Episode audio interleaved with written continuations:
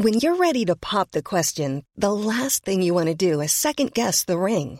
At Bluenile.com, you can design a one of a kind ring with the ease and convenience of shopping online. Choose your diamond and setting. When you find the one, you'll get it delivered right to your door. Go to Bluenile.com and use promo code LISTEN to get $50 off your purchase of $500 or more. That's code LISTEN at Bluenile.com for $50 off your purchase.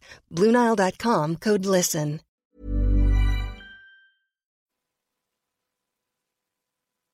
Bonsoir, bienvenue dans le podcast Culture PG du lundi 9 décembre 2019. Nous sommes de retour après une certaine absence liée aux matchs reportés et autres matchs pas forcément très très intéressants, mais ce, lundi, nous allons revenir sur le match du week-end, à savoir Montpellier-PSG, victoire 3-1.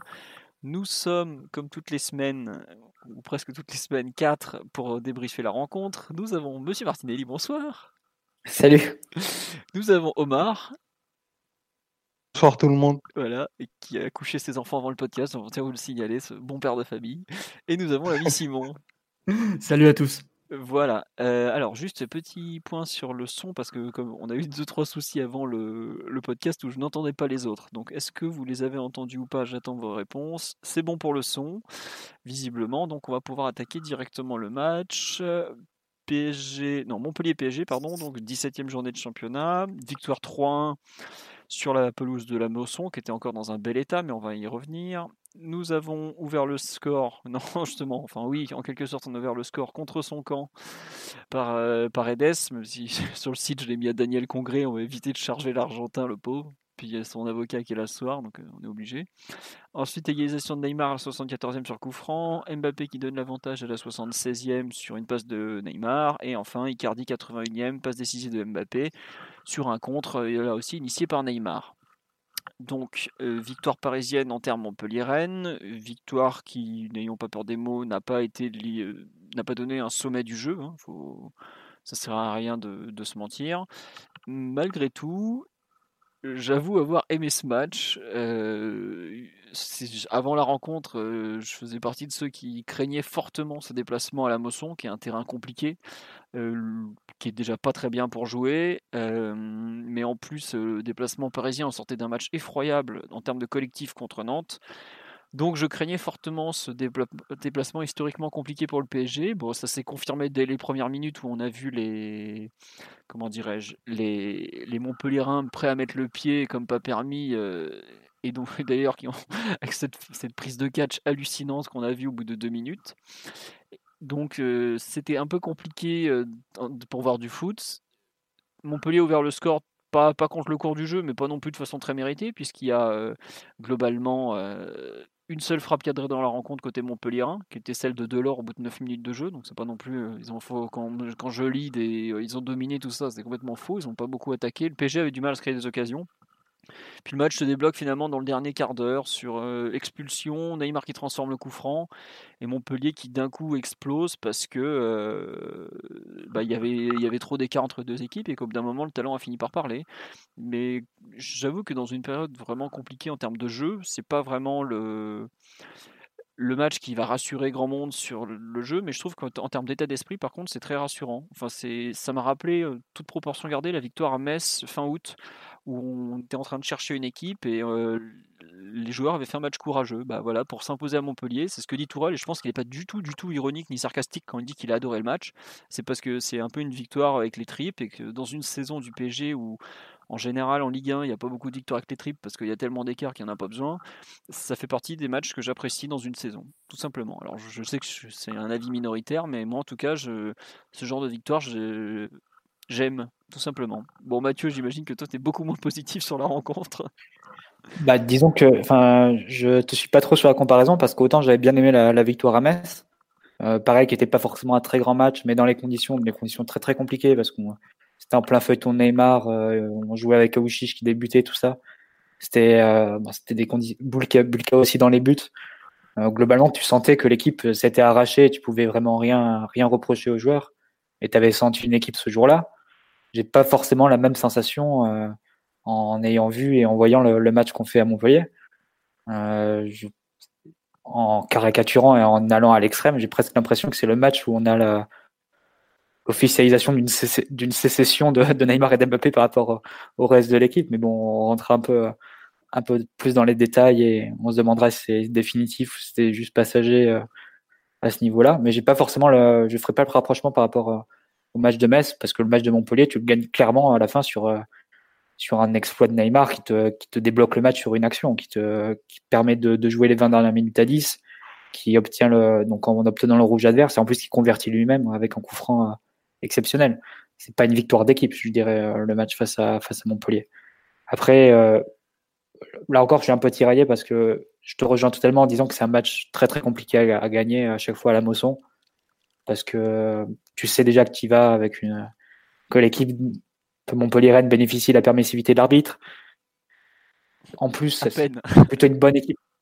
Tu sais que c'est bah, c'est un peu comme le Barça, c'est un peu comme quand tu vas au Bernabeu au Camp Nou, hein. quand tu vas à la Mosson, au Costière ou, ou à Furiani, tu sais que, que l'arbitre il est, il est dans des conditions difficiles pour arbitrer. Mais euh, Montpellier est plutôt une bonne équipe dans le sens où ils, amènent assez régulièrement l'adversaire à jouer le match qu'ils veulent jouer. Et c'est un peu, c'est un peu ce qu'on a vu, euh, ce qu'on a vu samedi. Un match extrêmement confus où aucune des deux équipes était vraiment en contrôle. Montpellier, dès qu'ils avaient la balle, ils envoyaient des grands, des grands, des grands coups de pied loin devant pour, euh, pour chercher de l'or et, et la borde à la bagarre avec, avec Diallo, avec, avec Thiago Silva et, et tout de suite la profondeur. Ce qui fait qu'il y a eu très très peu de, de contrôle là-dessus. Et Paris, dès que Paris récupérait le ballon, et eh ben, généralement, on le, donnait à Neymar et Neymar essayait d'accélérer, de faire la différence plus ou moins tout seul en, essayant de dribbler toute l'équipe adverse. Donc, euh, c'était un match très, très bizarre à suivre, euh, bah. très confus, très haché, et à la fin qui, tourne par le, par le génie d'un joueur.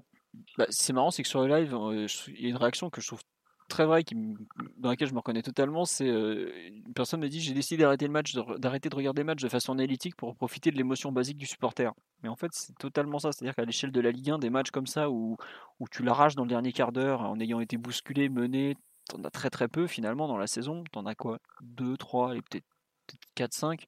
Et moi, c'est un peu ce que j'ai aimé dans, cette rencontre. Après, je comprends que, comme tu dis, euh, comme tu dis, pardon, c'est pas, c'est vraiment, ça a basculé un peu sur un joueur, mais malgré tout, j'ai, enfin, quand Montpellier mène 1-0 contre Paris à un quart d'heure de la fin, euh, en général, tu sais que tu t'es très très mal embarqué, quoi parce que globalement on n'avait pas plus énormément d'occasions, ils étaient bien devant leur défense, ils tenaient, bien, et malgré tout tu arrives à faire basculer le match, et moi c'est un peu ça qui, même si effectivement c'est Neymar qui te fait basculer le match, mais que ce soit Neymar ou un autre, à vrai dire je m'en fous, moi tout ce que je veux c'est que le match bascule, et c'est pas si souvent que le PSG a su... Euh, c'est retourner une rencontre. Je repense par exemple à Rennes en début de saison, on n'a pas su le retourner le match. Une fois qu'on était mené, on avait complètement coulé.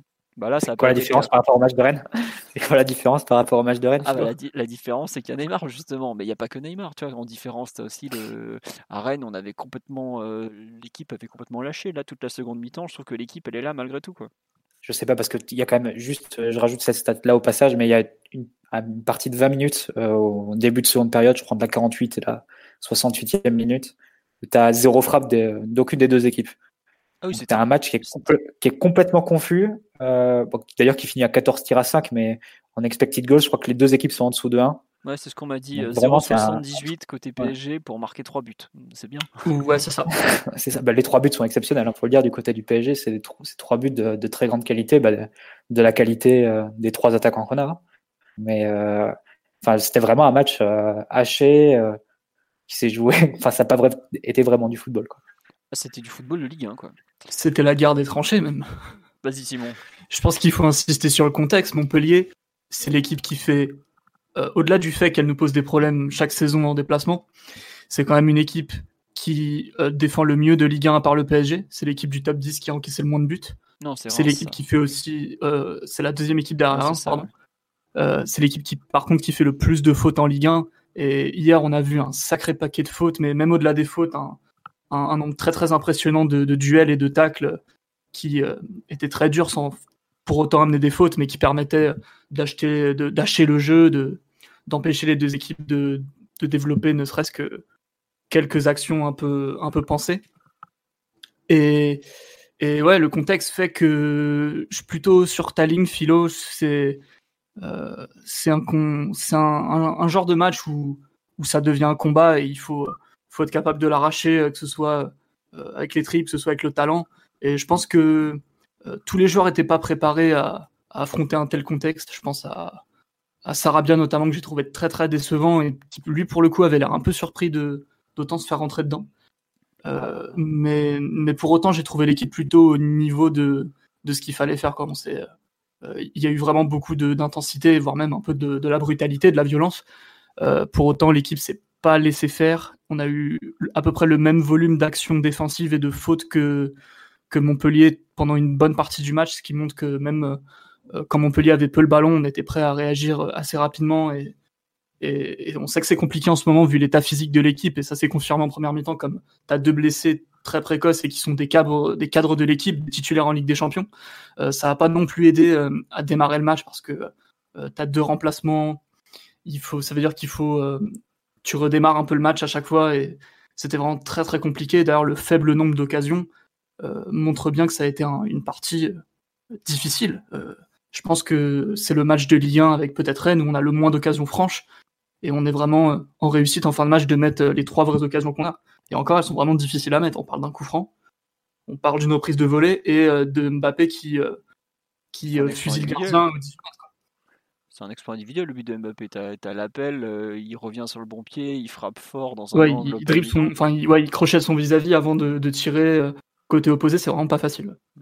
Ouais, tu vois, s'il le met parce que c'est Mbappé, mais tu, tu prends de la board dans le camp en face, par exemple, c'est pas, pas contre lui, hein, c'est pas méchant, mais je suis pas sûr qu'il soit en mesure techniquement de, de, mettre le même but, tout simplement. Quoi. Si, si, si, si. la board, sans problème. Ah non, la board. Ah non, Très bon joueur de Ligue 1, la board. Bah oui, puis ils ont les deux, c'est un super duo pour un club comme Montpellier, mais bon. Je sais pas s'ils sont capables de mettre les, un des trois buts que le PSG a mis ce week-end. Bon Omar, ton avis sur la, la rencontre euh, plutôt Mathieu ou plutôt euh, Simon et moi? Bah, Plutôt carrément Mathieu. C'est clairement, euh, clairement un match très difficile à lire. beaucoup de pauvreté en, première période. Enfin, il y avait quelque chose d'assez notable sur lequel on n'est pas revenu. C'est déjà qu'il y avait un nouveau système. Donc on, a, on, a, on avait opté pour un, pour un 4-4-2 à plat euh, avec des, des interprétations euh, assez différentes et assez multiples euh, selon les joueurs. Ça nous a fait un, un côté gauche où je trouve qu'on a qu'on a essayé de faire des choses intéressantes, mais pas pas par toutes les parties, j'entends. T'as as Paredes qui a, qui a essayé de donner de la continuité à un, semblant de possession. T'as Neymar qui s'est entêté dans un dans beaucoup de duels individuels, énormément de pertes de balles et beaucoup de latéralité dans son jeu. Donc on, on n'a pas eu de, fil conducteur, mais bon, ça, ça, ça date pas du, stade de la Mosson. C'est comme ça depuis, depuis cinq ou six mois, donc euh, il faut s'y habituer. Et euh, par contre, moi, j'étais très, vraiment très content que, que, Montpellier nous offre euh, au-delà d'un, au-delà du défi physique, c'était de la violence, pour reprendre le mot, le mot qui a été imposé, qui a été dit tout à l'heure par Simon, parce que il y a un peu trop d'indolence dans, dans cet effectif et, et, je pense qu'un match comme ça était, était très nécessaire. Après, si, si à la 73e, on, on nous dit qu'on va gagner 3-1, donc bien sûr, tout le monde signe, mais c'est clairement une action. Enfin, Neymar, il fait, basculer la rencontre en, en trois endroits, alors que son, interprétation du match jusque-là était prêtait quand même à beaucoup de beaucoup de enfin, la confusion dont Mathieu parlait tout à l'heure, je trouve que elle était très personnifiée par Neymar parce que il a opté pour faire un match qui allait à l'encontre de ce qu'il fallait. Et moi, j'avais même peur pour lui à un moment parce que les, les, les duels étaient vraiment âpres et contrairement à, à ce qu'on a dit, moi, j'ai pas trouvé qu'on avait un, un énorme répondant collectif. Et en s'entêtant, bah, il a réussi à, à, verticaliser une action comme il le fallait. Sur cette action, il fait rouge plus but. L'engagement, il fait passe décisif derrière et il est aussi impliqué dans le troisième. Donc, c'est aussi pour ce genre de, de, de, de, capacité que tu payes si cher un joueur et qu'il a un talent aussi énorme. Après, est-ce que c'est assez? C'est clairement pas assez parce que nos, nos productions collectives, euh, et j'ajoute celle de, de mercredi, entre mercredi et samedi, enfin c'est c'est compliqué de faire moins quoi à mes yeux. Ah, Même si les buts, hein, c'est sûr. Ah, mais non, mais du jeu tout court en fait. Tu vois, sur la première période, on a le ballon, mais au final, on fait rien de plus que Montpellier. c'est eux qui dictent le tempo. C'est eux qui dictent, c'est eux qui dictent les circonstances et le et le tempo du match. Et contre Nantes au parc, j'en parle même pas. Il y a des choses qui étaient au-delà du au-delà du gênant. Maintenant, oui, ça fait ça fait six points. On pourra le tourner dans tous les sens. À la fin, ils arrivent à retourner les rencontres. Mais pour moi, c'est pas le, il n'y a pas le socle suffisant d'une progression et on est plutôt en recul.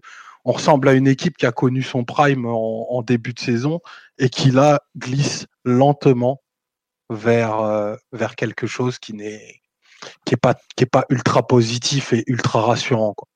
Euh, d'accord, on va, on va reparler un peu de l'analyse collective. Euh, juste sur le live, euh, plusieurs remarques. On nous dit, disons que le côté bourrin de Montpellier est assez cohérent avec son coach et ses joueurs. ouais, mais ils, font aussi avec leurs moyens malgré tout. Ah, il y a des beaux joueurs à Montpellier. Il y a des bons joueurs et ils sont durs à jouer. Ils pourraient envoyer du ballon s'ils avaient envie, mais, ils sont capables de t'offrir l'enfer de la moisson. quoi. C'est pas pour rien qu'on dit ça. À chaque fois, c'est vérifié par les matchs. Oui, non. Très surpris quand même par l'entrée de Mollet à la place de Savanier, quand même. C'est un changement. Euh, je pense qu'il était un peu cuit. Euh, Savanier, il avait la jambe strappée de haut en bas. Je suis pas sûr qu'il pouvait faire tout le match. mais il pouvait faire rentrer Sambia ou un profil plus défensif. Il fait rentrer. Euh, mais il fait rentrer Sambia juste avant qu'on égalise de mémoire. Il sort la board pour Sambia justement. Peu, juste non, non c'est après. C'est après ça? Il semble. Hein. Mais après, tu sais. Je d'abord rentrer Mollet. On va vérifier. Oui, ça, je suis sûr que ça, c'est sûr que Mollet rentre en premier. Mais après, je pense aussi qu'il y a un truc très bête, c'est que après, Montpellier joue rarement trois matchs dans la semaine. Ils avaient joué mercredi soir à Dijon. Ils n'ont pas l'habitude de jouer tous les trois jours. Et je pense que ça les a pour le coup, eux, ça les a vraiment impactés. Nous, avec l'effectif qu'on a, le PSG, au coup d'envoi, ils ont il y a 5 joueurs frais. Côté Montpellier, je crois pas qu'il y ait 5 joueurs qui avaient tourné. Quoique peut-être, enfin bref, on s'en fout. Mais ce que je veux dire, c'est que les, ils sont pas, sur la fin, ils étaient vraiment usés. Quoi. La position parisienne, pour le coup, les a vraiment usés. Et puis, ils, étaient rincés de chez rincés à la fin. Ils étaient carbo à la 65, 70e. Ça commence à reculer, reculer. Je ne sais plus si c'est Congrès ou Delors. Non, je sais plus. Enfin bref, ou Le Talec qui le dit sur le site de Montpellier, qui ouais, on commençait vraiment à tirer la langue. Et puis, au bout d'un moment, bah, ça a craqué. Mais c'est vrai que ça reste un terrain dur à jouer. Et c'est Montpellier t'impose un type de match. Après, est-ce que c'est inquiétant, comme, le trouve, si j'ai bien compris Omar, que Montpellier t'impose ce match-là ça peut aussi être vu comme ça, mais enfin le terrain est pourri, on le sait très bien tous les ans, c'est le même problème à la Mosson. Tu, tu peux pas, enfin tu peux, en termes de passe, c'est quand même un peu limité. Il y a le fait que on a une, disparité d'état de forme qui est assez incroyable. Enfin, je sais pas si on se rend compte, mais par exemple les quatre joueurs qui ont joué en attaque ce, week-end, il y a Icardi qui a fait à peu près tous les matchs depuis qu'il est arrivé en septembre, mais il est arrivé, il est hors de forme. Mbappé qui a fait toute la préparation d'avant-saison, mais qui par contre s'est pété pendant deux mois. Sarabia qui a fait la préparation d'avant-saison mais qui a complètement perdu pied techniquement, enfin moralement, un peu physiquement aussi, qui aujourd'hui joue des bouts de match, qui était titulaire pour la première fois depuis un mois. Et Neymar qui n'a pas joué pendant 4 mois, qui d'un coup revient en jeu. C'est-à-dire que ce quatuor était forcément inédit. Ça, au PSG, toutes les compos sont inédites ou presque. Et tu te retrouves à jouer avec quatre mecs qui, entre guillemets, euh, doivent créer quelque chose, notamment le trio euh, Mbappé, Neymar, Icardi, qui de mémoire étaient alignés pour la première fois ensemble plus un type, euh, Sarabia, qui est, à la rue, je trouve que, vu les conditions, en fait, t'as rien qui est réuni pour, pour comment dirais-je, pour performer collectivement. Après, de là à proposer, c'est vrai, je pense notamment, le, autant Omar a signalé, le, par exemple, la bonne entente côté gauche avec le, trio Bernat, Paredes, Neymar, même si pour moi c'est plus Neymar Paredes tout court. Autant côté droit, tu vois le comment ça s'appelle Meunier Sarabia, tu joues sur un demi-terrain. Tu joues sur un demi-terrain globalement. Déjà que le terrain est pourri. En plus, tu joues sur un demi-terrain. Ta principale source de créativité, c'est Neymar qui était plutôt bien pris parce qu'ils savent, euh, ils n'hésitent pas à lui mettre un, un, combat physique. Euh, Montpellier a toujours imposé un combat physique à Neymar et c'est pas forcément une mauvaise idée parce qu'ils savent à peu près jouer avec les règles et globalement, bon, ils, ont perdu puisqu'ils ont fini à 10, mais ils ont pas le reste du temps, ils n'ont pas si mal géré que ça par rapport à d'autres. Mais globalement, ouais, tu te retrouves à as des circonstances, je trouve, qui, qui t'aident pas, mais tu fais pas non plus un grand match, quoi. C'est c'est, je trouve que le match est bien moins mauvais que celui contre Nantes en milieu de semaine où là, pour le coup, il y avait vraiment tout à jeter. L'envie, le plan de jeu, vraiment, c'était zéro de chez zéro. peut-être le plus mauvais match qu'on ait fait cette saison avec PSG Reims, même probablement, sûrement même. Bon, je mets à la part parce que c'est une autre dimension, mais il y avait vraiment tout, tout à revoir. Autant là, malgré tout, tu vois, par exemple, je trouve sur la deuxième période, c'est ce qu'on dit sur le live, il y a mmh, la seconde, le PSG n'a pas, concédé grand chose, par exemple, et en deuxième mi-temps, on n'a pas si mal tenu le ballon que ça, pour le coup. Alors, c'est vrai que les occasions ont tardé à arriver, comme tu l'as dit, Mathieu, parce qu'on fait pas une frappe entre la, pas une frappe cadrée, peut-être, entre la 48e et 68e, mais je trouve que dans un contexte compliqué, le fait qu'on n'ait pas été en danger, ou trop, pas trop en danger sur les contres, notamment, bon, il y a un espèce de centre, mais c'est tout je suis pas aussi négatif que, que vous pour cette raison. Quoi. Après, oh, j'entends vos arguments. Hein. Après, tu vois, c'est pas le, fait de faire un match laborieux à Montpellier qui, qui m'inquiète ou qui me, qui me déçoit. Enfin, je, je, suis totalement conscient. Tu vas pas à la Mosson pour, pour avoir 70% de possession et leur faire un taureau géant et, et gagner 4-0 en faisant du spectacle tout le long du match. Tu sais que c'est pas, c'est pas ça, même si tu as un niveau technique exceptionnel. Montpellier va finir par te casser tes actions à un moment ou à un autre. C'est pas, pas ça ça aurait été joué aussi. C'est pas, pas forcément le fait de faire un, match laborieux qui me, gêne, c'est surtout la sensation de ne pas avoir vu vraiment une équipe sur ce match-là.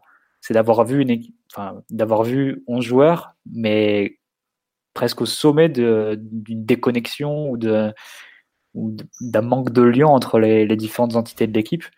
Et je, je, disais un peu en intro, mais pour moi, c'est presque un match où tu as une sécession de Neymar et de, Mbappé sur, sur, sur une rencontre comme celle-là, à tel point que tu te demandes si c'est pas eux qui ont pris en main l'équipe pour ne plus la pour ne plus la rendre au coach. Euh, quand Marquinhos dit après le match face à Nantes, euh, on a joué un match trop rapide euh, offensivement, il faut revenir à ce qu'on à quelque chose de plus de plus patient, de plus organisé. En gros, refaire la, repartir de la philosophie de Tourelle qu'on peut résumer en une phrase assez brève. Hein, c'est attaquer de façon groupée, du jeu de position, de façon rentrer dans le camp adverse tous ensemble, de façon patiente et, et vraiment groupée, organisée de façon à ce que quand tu perds le ballon, tu sois bien positionné pour tout de suite faire pour produire un contre-effort collectif de récupération et au final t'installer euh, sur de longues périodes dans le camp adverse. Ça, c'est un peu, si tu veux résumer, la, philosophie de Tourelle. Il n'y a absolument rien de tout ça qu'on a vu face à, Montpellier. Dès que, le ballon arrivait à Neymar, il prenait la balle, il accélérait. Forcément, d'ailleurs, à, à ouvrir ses coéquipiers ou à intégrer ses autres coéquipiers, il, il allait vraiment euh, bien en tête, tête baissée. Et au final, Paris est, c'est vraiment, vraiment laissé le match à son, à son numéro 10. C'est vraiment la sensation que j'ai eue sur, sur le match de, de, samedi. Pour le pire pendant 70 minutes, parce, a, parce que globalement Montpellier l'attendait à ce niveau-là. Euh, parce qu'il y avait à chaque fois beaucoup de joueurs dans cette zone-là. Il avait Pedro Mendes, il avait le, Arnaud Souquet, il avait euh, le Talek aussi qui était dans cette zone-là. Donc il était pris, il y avait très peu d'espace. En plus, il commençait ses, actions hyper bas. Donc c'était à chaque fois, il se lançait dans une mission quasi impossible. Mais tu es presque, obligé de lui donner raison, vu que c'est sur une action encore impossible, où il prend la balle à 45 mètres du but adverse, où il enchaîne petit point accélération et, faute, et faute provoquée à 20 mètres, à 20 mètres du but, qui débloque tout le match. Donc, euh, mais, pour moi, si tu veux, ça a été vraiment le match de Neymar sur ce match-là. Et il n'y a rien de ce que veut mettre en place Tourelle ou de, des idées de Tourelle que tu peux, que tu peux constater sur un match face à Montpellier. Et ça, ça me gêne plus. J'espère que c'est, j'espère que c'est passager et que après il y aura la trêve. On a vécu beaucoup de choses depuis six mois. Tout le monde va, va se remettre un peu la tête à l'endroit et on pourra repartir de, de plus belle en janvier. Mais là, sur ce match-là, tu es vraiment au néant du néant d'un point de vue collectif. C'est vraiment l'équipe de Neymar sur ce, sur ce match-là. Et bah, justement, c'est marrant, c'est que, excuse-moi Simon, je te coupe, juste par rapport à, tu avais vu le match contre Nantes mercredi, forcément, tu trouvais pas justement que c'était moins caricatural samedi que mercredi. Parce que moi, j'ai trouvé, par exemple, le match de mercredi, je l'ai détesté absolument. Euh, entre euh, Neymar qui faisait son espèce de show, euh, Mbappé qui était encore pire, et le, je sais même plus qui était le trouble Di Maria qu'on n'arrivait pas à trouver. Je trouvais qu'il y avait vraiment rien de rien mercredi. Et d'ailleurs, je trouve que la phrase de Marquinhos en dit long. Et autant samedi, je, je trouve qu'il y avait. Alors certes, il était surresponsabilisé parce que Sarabia n'était pas là, parce que Mbappé était bien pris, parce que Icardi est invisible, parce qu'enfin il joue comme ça. Mais euh, je trouve que justement le reste de l'équipe était plus connecté, euh, non pas dans le jeu, mais au moins en tant qu'équipe, tu vois. Euh, c'est con, mais Neymar il a, il a fait par exemple 2-3 retours c'est quelque chose qu'il ne faisait pas jusque-là. Et je trouve en fait que avant qu'on se connecte dans le jeu, je trouve qu'il faut déjà qu'on se connecte en tant que, enfin que le joueur se connecte en tant qu'individu et un peu en tant que qu'équipe vraiment. Alors certes, dans le jeu, je suis entièrement d'accord avec toi. Oui? excuse-moi, je suis obligé de revenir sur cette phrase, mais en fait, elle en dit tellement long. Ah bah oui. Maintenant, on, en est à un stade où on est obligé de noter qu'un joueur qui joue milieu gauche oui.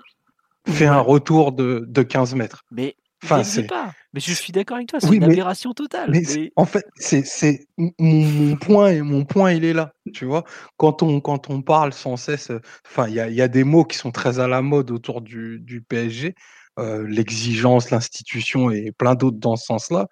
Mais si on en est au stade où on est obligé de noter quand un milieu gauche fait un retour défensif, mais on est, on est en face d'énormes de, problèmes en fait. C'est la base de la base de la base de la base qu'on n'avait pas, donc en fait. Ouais, mais enfin, le PSG il est la seule équipe d'Europe qui inclut ses deux meilleurs joueurs euh, début décembre. Enfin, on est là où normalement les autres, euh, ils ont au moins intégré un ou deux joueurs. Enfin, tu, tu intègres pas tes deux meilleurs joueurs en décembre. Mais notre saison est tellement bizarre avec les blessures, la prépa et autres. Euh, que tu te retrouves à faire ce, genre de, débilité, enfin c'est pas des débilités, mais ce genre de, trucs improbables. Et moi, enfin, clairement aujourd'hui le PSG n'est pas une équipe euh, dans le sens où on l'a vu à Madrid, enfin quand tu voyais les mecs se prendre vague sur vague et les autres regarder de loin de type oh, bon c'est bon, il y a eu que 6 mètres finalement, on va pas revenir quand même. À partir de là, tu actes le fait que t'es pas une équipe.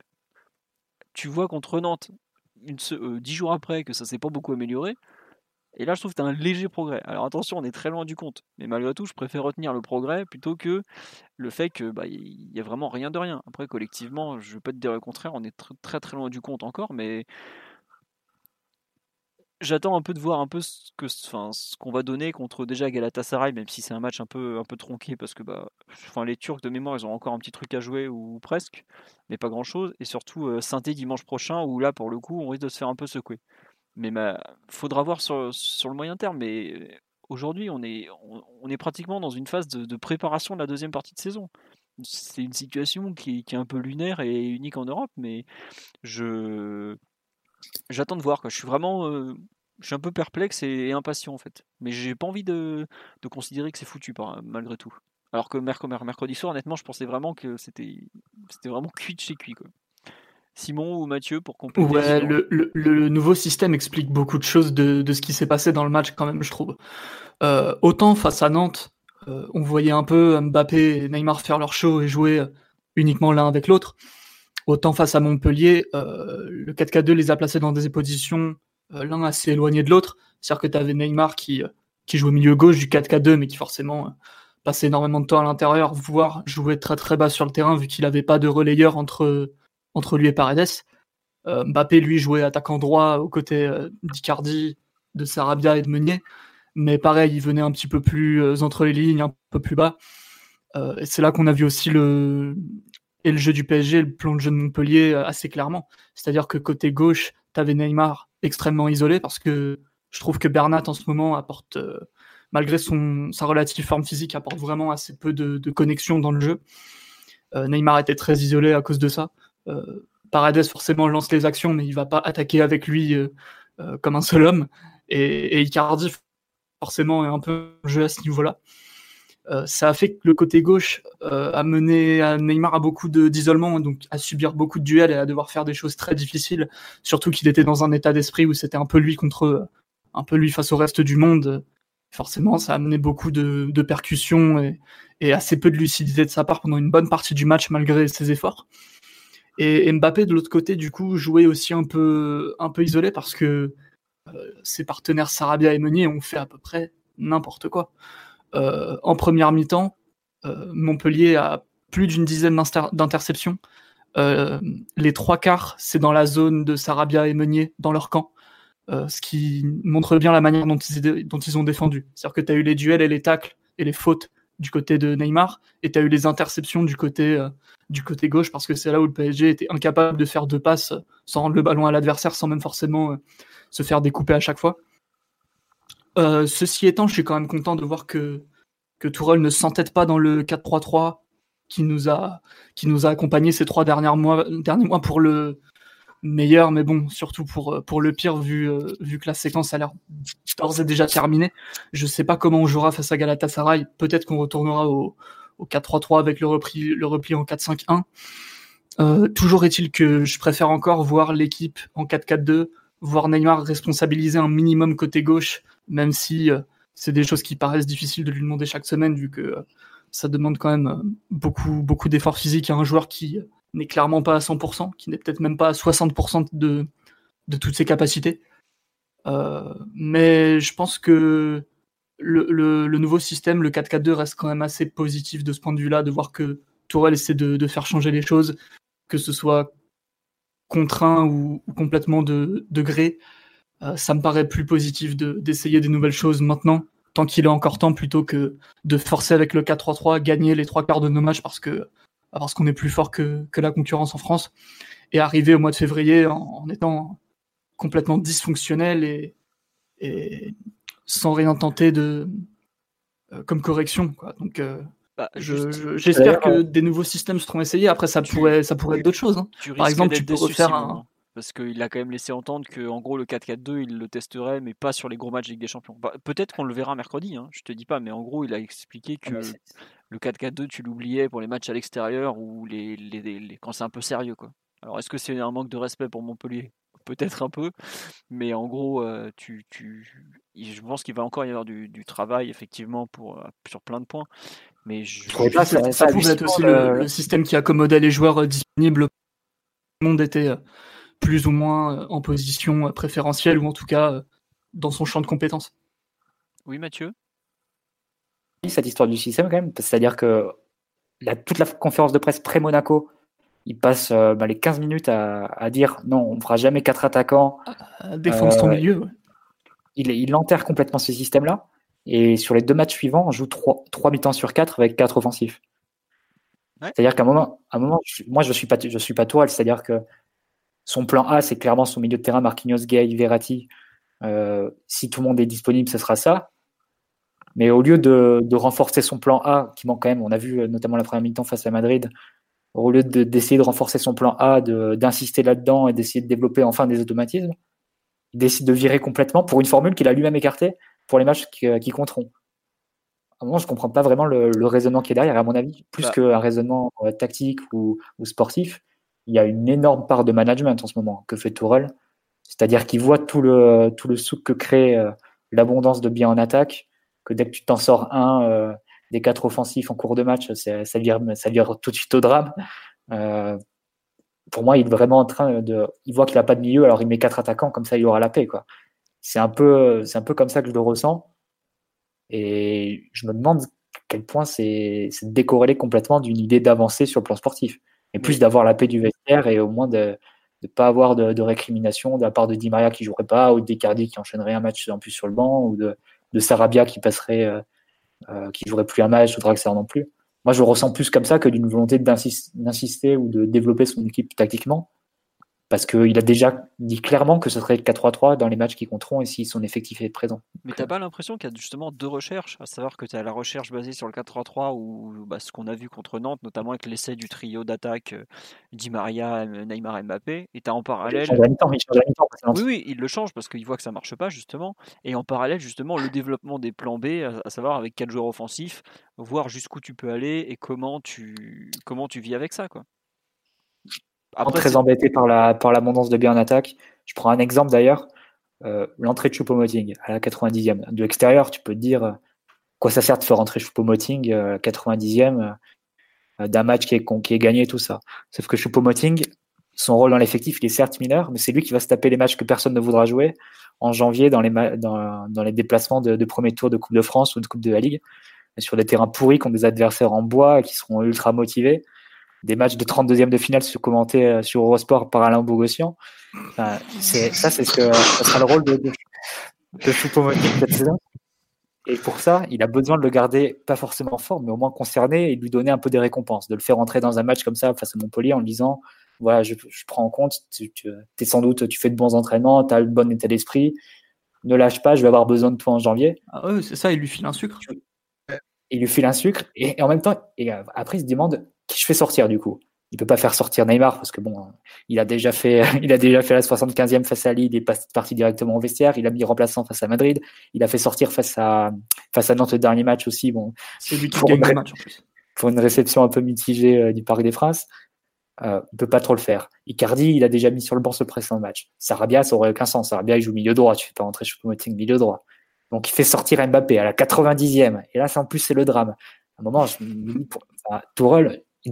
je me mets un peu à sa place, il doit être écartelé. Entre d'un côté, il doit vouloir faire avancer un peu son équipe euh, sportivement, et de l'autre, il doit, doit composer avec des histoires de gestion qui sont, euh, presque, presque uniques en Europe. Quoi.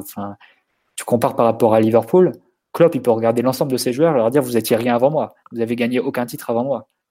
Donc quelque part, il y a une, il y a une histoire de supériorité de l'entraîneur par rapport aux joueurs. Il peut leur imposer n'importe quelle décision. Tourelle, il doit être à chaque fois en train de gérer, de donner, euh, de, faire un câlin, de faire un bisou, de réconforter, de, de donner un peu de temps de jeu là, un peu. Franchement, c'est invivable. Il faut se mettre un peu à sa place. Je, honnêtement, je ne sais pas comment il doit faire. D'ailleurs, si j'étais en conférence de presse, je lui demanderais s'il prend vraiment du plaisir à coacher cette équipe. Ah bah il bouffe du quinoa Parce que soir. Ah, ça, ça, ça, transpire pas en tout cas. Ouais, aucun avenir dans ce métier, Mathieu. En plus, en plus c'est d'un côté, c'est très pratique parce que tu gagnes des matchs très facilement parce que tu as des joueurs exceptionnels. Mais de l'autre, enfin, quelle est, quelle est l'idée de Tourelle que vous avez pu voir sur le match face à Montpellier? C'est une équipe complètement impersonnelle et c'est exactement ce qui était arrivé face à, avec Emery à l'époque. Finalement, je me demande quelle est, quelle est sa part d'épanouissement là-dedans. Quoi. Il, doit faire de la gestion, il doit faire de la. Mais en fait, juste, tu me demandes. C'est RH, quoi. Oui, bien sûr qu'il fait de la gestion parce qu'on est dans un enchaînement un peu à la con, parce qu'il est. Après, je pense que, enfin, ce que je te dis, l'espèce de, double recherche, le meilleur 4-3-3 possible et un peu les, plans B en parallèle. Faut surtout la recherche du 4-3-3 de l'équilibre offensif. Pour moi, c'est aujourd'hui c'est sa priorité. Sauf que quand tu vas à, à, Montpellier, que tu que tu sais que tu vas te faire rentrer dedans, à mon avis, tu tu mets un peu les, mecs qui sont prêts à aller au, charbon. Est-ce qu'on avait trois milieux de, disponibles pour aller à Montpellier? Euh, Moi, je t'avoue que me pointer à Montpellier avec euh, Paredes et Draxler au milieu de terrain, autant euh, Paredes, il a plutôt bien répondu alors que je craignais le pire, autant je ne mets pas un Draxler tout gentil qu'il est à, moi, à, Montpellier. En dit de l'or, il en fait des brochettes avant la mi-temps du mec. pour moi, il enfin, je te rejoins sur le fait qu'il fait des compos un peu politiques mais il fait aussi des compos avec un peu ce qu'il a sous la main par rapport aux, absents au milieu et au fait qu'on n'a toujours pas beaucoup de milieu de terrain malgré ce qu'on a bien voulu nous vendre. Est-ce que lui aussi a osé dire en conférence de presse, même si il ne le pense pas forcément non plus. Omar ou Simon sur un peu la recherche de Tourelle en général et sur ce match et tout ça, qu'est-ce que vous en pensez, Omar, notamment qu'on a très peu entendu? Moi, pour en revenir à, ce que disait Mathieu, c'est très symptomatique de prendre l'exemple de Choupo-Moting parce que s'il y a bien un joueur euh, qui lui a rendu des minutes impeccables en ce moment, euh, et ce depuis, depuis le début de saison, c'est Choupo-Moting. Et Choupo-Moting, c'est le joueur le plus simple à sortir parce que il a, il a pas un ego hyper prononcé, il accepte de sortir, rentrer du groupe, alors que de façon très tangible, et si on regarde les prestations, il y a des joueurs qui ont des statuts supérieurs aux siens, qui rendent des copies sur lesquelles il faut mettre un voile pudique. Et certains étaient sur le terrain euh, Montpellier. Donc eux, ils sortent pas parce qu'ils sont internationaux de, de nations phares.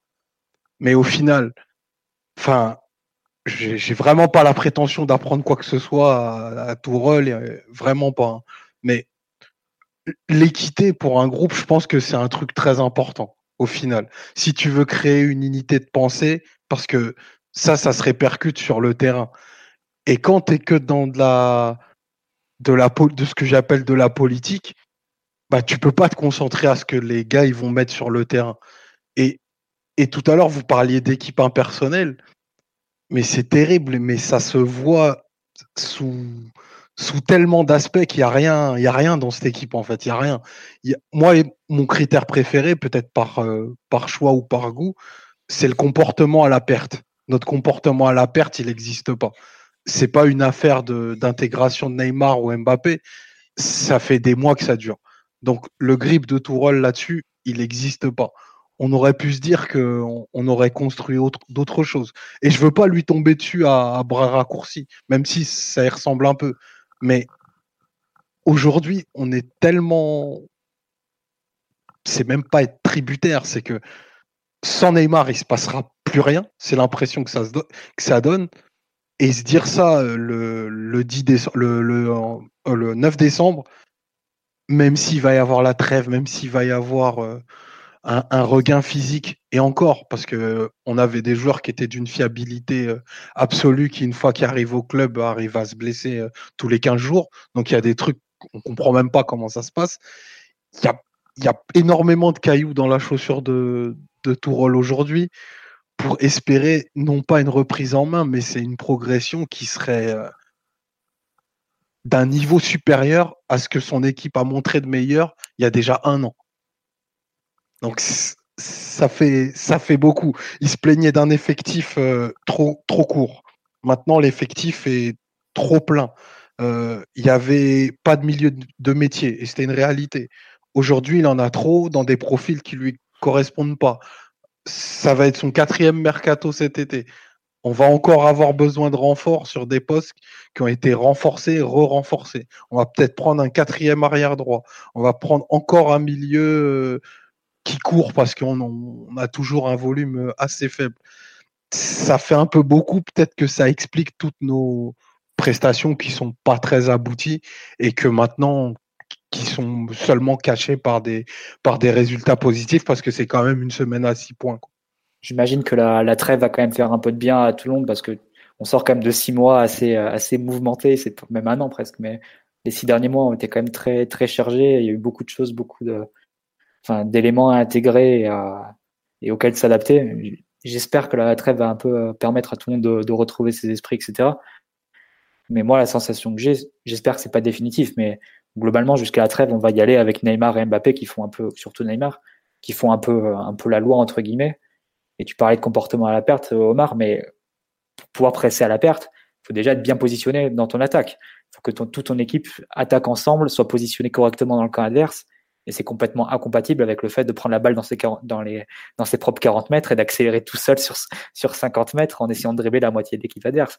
C'est exactement ce que disait Marquinhos après, après Nantes. C'est, si tu pas ensemble, tu peux pas presser à la perte ensemble. C'est impossible. Et forcément, bah, quand Neymar part dans une action individuelle qui perd le ballon, bah, l'équipe est obligée, peut pas défendre en avançant, est obligée d'aller défendre en reculant et en essayant de, couper ou de gérer au mieux le contre adverse. Le tout avec 5 ou 6 joueurs, vu que bah, les, offensifs qui auront accompagné Neymar auront été éliminés de suite. Donc, euh, pour moi, c'est un peu la, situation dans laquelle on est. C'est vraiment l'équipe qui joue selon, au rythme de Neymar, qui correspond pas du tout à, la philosophie et, au, et, à la volonté de Tourelle, ce qui n'a pas, pas, été toujours le cas d'ailleurs. Je ne veux pas dire que Neymar est incompatible avec la volonté de Tourelle. On a déjà vu des matchs l'an dernier notamment, typiquement le match à Naples par exemple, où tu avais vraiment la patte de Tourelle, une équipe qui jouait euh, sur un tempo assez lent mais très organisé, très placé en attaque et qui était de fait bien positionné euh, au moment de perdre le ballon. Et il y avait que Neymar, ou modo, qui avait la liberté, mais toute l'équipe était plutôt bien, bien organisée et, et jouait selon les préceptes de l'entraîneur. Là, tu n'as rien vu de rien de vu de tel sur un match face à comme celui face à Montpellier. Tu as vu une équipe qui jouait au rythme de Neymar, au rythme des percussions individuelles du numéro 10. Et, qui pour moi, avec. je pense que ouais, qui composait avec. Et pour moi, enfin, Tourelle, évidemment, qui doit être hyper content d'avoir gagné à, à Montpellier. Et je pense qu'il est dans une période aussi où bon, il y a forcément la pression autour de lui, pression autour de son poste. Il sait que s'il va pas en demi-finale de Ligue des Champions, c'est compliqué pour rester et tout. Mais bon, je peux pas m'empêcher de penser qu'il n'y a pas une part un peu de frustration en disant, euh, en se disant à quoi sert mon travail, quoi. Je suis pas sûr que euh, qu'il y ait tant d'incompatibilité que ça entre Tourelle et Neymar à propos de de Neymar qui serait trop vertical et trop libre pour le jeu de position, voire trop désordonné. Le samedi, de, euh, Neymar de samedi, euh, Simon, pas le Neymar. Justement, ce que je disais, c'est qu'on a vu. Ouais, ouais, le, Neymar de samedi, parce que euh, Tourelle n'a jamais essayé de faire un jeu de position cette année. Jamais. Si, il a essayé contre Rennes avec le, le 3-4-3 et tout ça, mais depuis qu'on est en. Peu importe le système, que ce soit le 4-4-2 qui a eu quelques, quelques matchs, ou alors le, le 4-3-3 qu'on a utilisé vraiment beaucoup, qui est Neymar ou pas dans l'équipe d'ailleurs on n'a jamais fait de jeu de position. On était une équipe assez verticale qui se basait avant tout sur son pressing et sur la qualité euh, de certaines individualités pour exister, euh, peu importe le, secteur d'ailleurs, que ce soit Gay pour mettre la misère à Tony Kroos au Parc des Princes ou Verratti qui est capable de, te donner une structure à lui tout seul au milieu de terrain. Mais on n'a jamais vu de jeu de position. Euh, je pense que Tourelle, on a fait un petit peu le deuil. En tout cas, pour l'instant, je pense que ça l'intéresse pas beaucoup. Parce que même quand il a pu avoir de la continuité, en alignant les mêmes latéraux, en alignant euh, Di Maria en permanence, en ayant le même milieu de terrain préférentiel, on n'a jamais vu de, mécanisme figé, de rien qui ressemble à ce que propose euh, Guardiola, Conte ou même Tourelle à une certaine époque, ou même le Tourelle de Dortmund, qui était euh, connu pour ça. Je ne pense pas que, Tourelle veuille euh, continuer dans, dans ce chemin-là, en tout cas pour l'instant, tant qu'il a cet effectif-là en tout cas. Et d'ailleurs, on voit bien en ce moment, dès qu'il peut, il met l'équipe la plus intense possible, plutôt que l'équipe la plus à même de, s'organiser avec le ballon calmement. Il n'y a qu'à voir euh, le recrutement de Gay, la manière dont le, rôle qu'il demande à ses milieux de terrain, même Verratti qui, euh, qui est un peu le, génie technique au milieu, voir les efforts qui, lui sont demandés. Je pense que Tourelle veut un football beaucoup plus vertical et, et je pense que selon lui, il n'y a que comme ça qu'on pourra aller loin avec cette équipe en Ligue des Champions parce que parce que c'est sa vision des choses. Mais bah, le fait de tout ramener au jeu de position, là, je pense que Tourelle, ça fait très très très longtemps que qu'il est sorti de, cette matrice, je dirais même depuis la finale de Coupe de France. Et euh, euh, pour les matchs compétitifs en tout cas. Et en Ligue 1, la dernière fois qu'on a vu un truc un peu figé, euh, avec une organisation un peu, un peu comme ce qu'il faisait en début d'année 2019, ça devait être à Rennes, je pense. Et ensuite, on a complètement changé de paradigme tactique. Je suis moyennement sur les matchs face à Lyon ou Bordeaux, par exemple, où tu vois une équipe qui était tout le temps dans le camp adverse. Qui du coup, là, c'était une équipe de contre-pressing, mais pas forcément de jeu de position, à mon avis. Pour contre-presser, il faut déjà que tu aies le ballon dans le camp adverse et que tu l'amènes euh, et que tu l'amènes euh, de façon un peu, un peu organisée et que toute l'équipe soit dans le camp adverse, sinon tu peux pas contre-presser. Mais après, c'est vrai que je t'accorde sur le fait que Lyon et Bordeaux, si je me souviens bien, il n'y avait pas Neymar et Mbappé en même temps. Peut-être que quand, quand il a Neymar, c'est ça. Et que peut-être que quand il a Neymar et Mbappé en même temps, peut-être qu'il est dans, cette optique, comme tu dis, euh, Simon, de dire on va faire une équipe euh, en misant bah, tout sur la qualité des deux génies, un peu, un peu comme Luis Enrique, au fond, avait, avait changé le jeu de Barcelone pour s'adapter à la MSN. Mais après, je sais pas trop si ça sera le cas, parce que quand tu regardes les grands matchs que, que Tourelle a disputés à Paris, que ce soit le, retour face à Naples, l'aller face à Liverpool, ou, euh, le, match aller face à Manchester, c'est à chaque fois beaucoup dans cette idée de, possession défensive, très mhm. organisée, très rigide, etc. Donc est-ce que est-ce qu'au final il y reviendra pas le, moment venu? Mais après je, te rejoins là-dessus. Hein. Quand tu recrutes Guy et tout ça, tu, et quand tu quand installes Marquinhos en 6, c'est vrai que ça donne un peu l'impression de dire euh, on va laisser les trois offensives très libres devant et, et le reste va essayer de compenser en espérant que que Marquinhos et Gay ça compense un peu mieux que, que Rabiot et Lo à l'époque. Mais concrètement, j'ai l'impression qu'on revient un peu de deux ans en arrière avec euh, avec les les mêmes termes, enfin avec un débat qui n'a pas évolué en fait. Alors, il y a les choix d'entraîneur Juste, excuse-moi Mathieu, il y a énormément de réactions sur le live, euh, un peu à propos de tout, euh, sur beaucoup de choses. Euh, on nous dit la possession était surtout une conséquence de la pression contre Lyon et Bordeaux et même le Real. Après ça, faudra revoir les matchs, mais c'est vrai comme le dit Mathieu, il manquait un des deux duos qui définit l'équipe aujourd'hui, donc c'est un peu compliqué. Concernant l'approche de Tourelle, on nous dit également ça dénote chez lui un manque de conviction et de charisme quant à vouloir imposer ses idées. Il est en constante adaptation. Je ne suis pas sûr que ce soit la meilleure option sur le, la moyen terme. Après, euh, c'est un peu ce qu'explique euh, Simon, si je me trompe pas. C'est-à-dire que il est en gros le moyen terme pour lui, c'est la, Ligue des Champions. Il a vu un peu comment, dans quel système et surtout dans quelles conditions Mbappé et Neymar étaient les meilleurs, donc à savoir euh, très vertical, attaque très très rapide. Et puis bah il, va jouer comme ça son comment dirais-je son son va-tout. Il va jouer son, va-tout, il va jouer son va-tout. Ouais, c'est ça. Et puis après c'est sûr qu'en Ligue 1 bah, on risque de voir des matchs pas du tout euh, comment dire euh, pas de jeu de position, peut-être euh, beaucoup d'exploits individuels. Enfin en ce moment on tourne que sur ça ou presque. Et puis bah, je pense que étant donné qu'il sert de la Ligue 1 pratiquement que pour tester des trucs parce que bon bah, c'est pas trop la concurrence qui le gêne, on risque de voir pas mal de bouillies en Ligue 1 et puis est-ce qu'il saura après utiliser autre chose, enfin utiliser la Ligue 1 pour faire autre chose que des tests ou, peut-être travailler un peu de jeu de position, le contre-pressing, ce genre de choses, ce qu'on avait en début de saison, hein, le, contre-pressing, qu'on a clairement complètement perdu entre Ça correspondait à un pic de forme physique aussi, les matchs de, de Bordeaux, de Madrid. Euh, on n'a jamais retrouvé euh, l'équipe avec autant d'énergie et autant de courses depuis, euh, depuis un bon moment quand même. Et on en revient à ça, mais la manière dont le club et l'équipe a géré sa préparation physique et les états de forme des uns et des autres, c'est quand même ça prête à, question, quoi. Ça me paraît très étonnant. que Kim Pembe, par exemple, qui était encore fatigué toute la semaine avant le match, démarre avec tous les risques que ça comporte, même si je suis bien d'accord que c'est un des joueurs qui avait le, meilleur profil pour débuter une, rencontre basée sur la bagarre, vu ses qualités au duel. Ouais, non, mais tu as des. Après, la préparation physique, ouais, c'est pas compliqué. Je, pense que si tu prends les 11 titulaires, enfin, on peut enlever le gardien parce que lui, c'est un cas à part. Tu prends les 10 titulaires, t'as pas une seule, t'as pas, pas la moindre continuité physique entre les retours de blessures, les restes de Copa América, les mecs qui partent Silva et Bernat, en gros, c'est tout. Même pas, puisque Bernat, il était à la reprise au bout de 15 jours et que Silva, il était parti à la Copa América. Je dis, t'as pas un mec qui, qui, enfin, en prenant une équipe type un peu ciblée, enfin deux types pardon, qui ont le même, qui ont suivi le, entre guillemets la saison de façon linéaire. T'en as pas pas deux. Si tu dois avoir Bernat qui a lui euh, tout joué et peut-être mhm. euh, Sarabia. c'est ce que je voulais dire, pas en termes de préparation, en termes de continuité. Voilà, t'as Bernat et, peut-être Sarabia qui a fait toute la préparation aussi. Pour le reste, t'as pas un mec qui est au même endroit au même moment depuis le début. Alors on va espérer que la trêve hivernale remette tout le monde à, sur le même plan, même si bon, euh, c'est pas les 7 jours de vacances qui vont changer la phase du, club, et surtout vu le programme qui les attend en janvier-février où on va jouer tout le temps, tout le temps, tout le temps, je sais pas, à moins qu'on sacrifie des matchs, et je pense que ça va se finir comme ça, parce qu'on peut pas, sinon, si tu fais pas de travail de fond en janvier, tu exploses comme ce qu'on est en train de subir là. Sauf que si tu fais pas de travail de fond en janvier, c'est en, mars que tu vas exploser, ou en avril, au moment où, tu es censé être à un pic. Tu penses, tu penses qu'avec la pression qu'a qu Tourelle, il peut, il peut se permettre de balancer la Coupe de France à la Coupe d'Ali qu'il a déjà ridiculement perdu l'an dernier?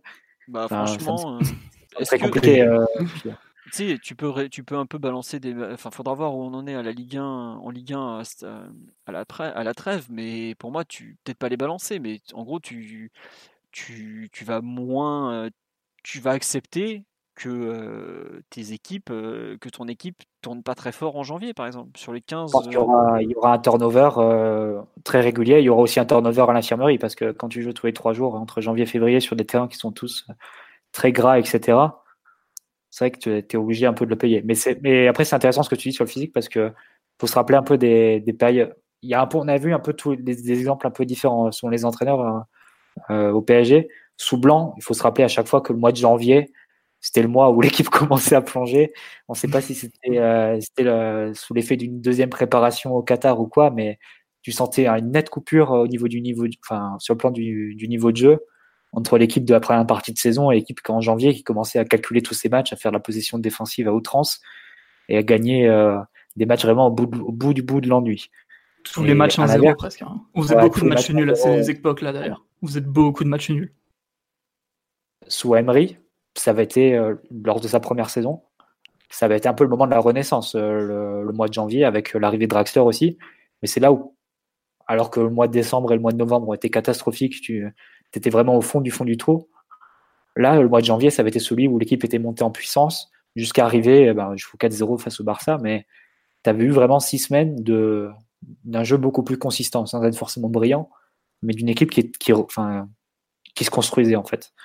Là, on, se demande un peu ce que, ce que ce sera, ce que ça donnera. L'an dernier, ça avait été. Euh, bon, évidemment, il y a eu la blessure de Neymar qui, arrive assez tôt, mais je ne me, souviens pas de performance qui avait été euh, vraiment, vraiment excellente à, ce niveau-là. Euh, beaucoup de turnover, beaucoup d'équipes, enfin une équipe qui changeait beaucoup. en plus, la rotation d'effectifs était forcément assez, assez limitée parce que tu n'avais pas, pas vraiment de banc, donc tu avais des équipes qui ressemblaient un peu à rien. D'un côté, tu avais Neymar Mbappé, de l'autre, tu avais euh, des joueurs, des joueurs formés au club.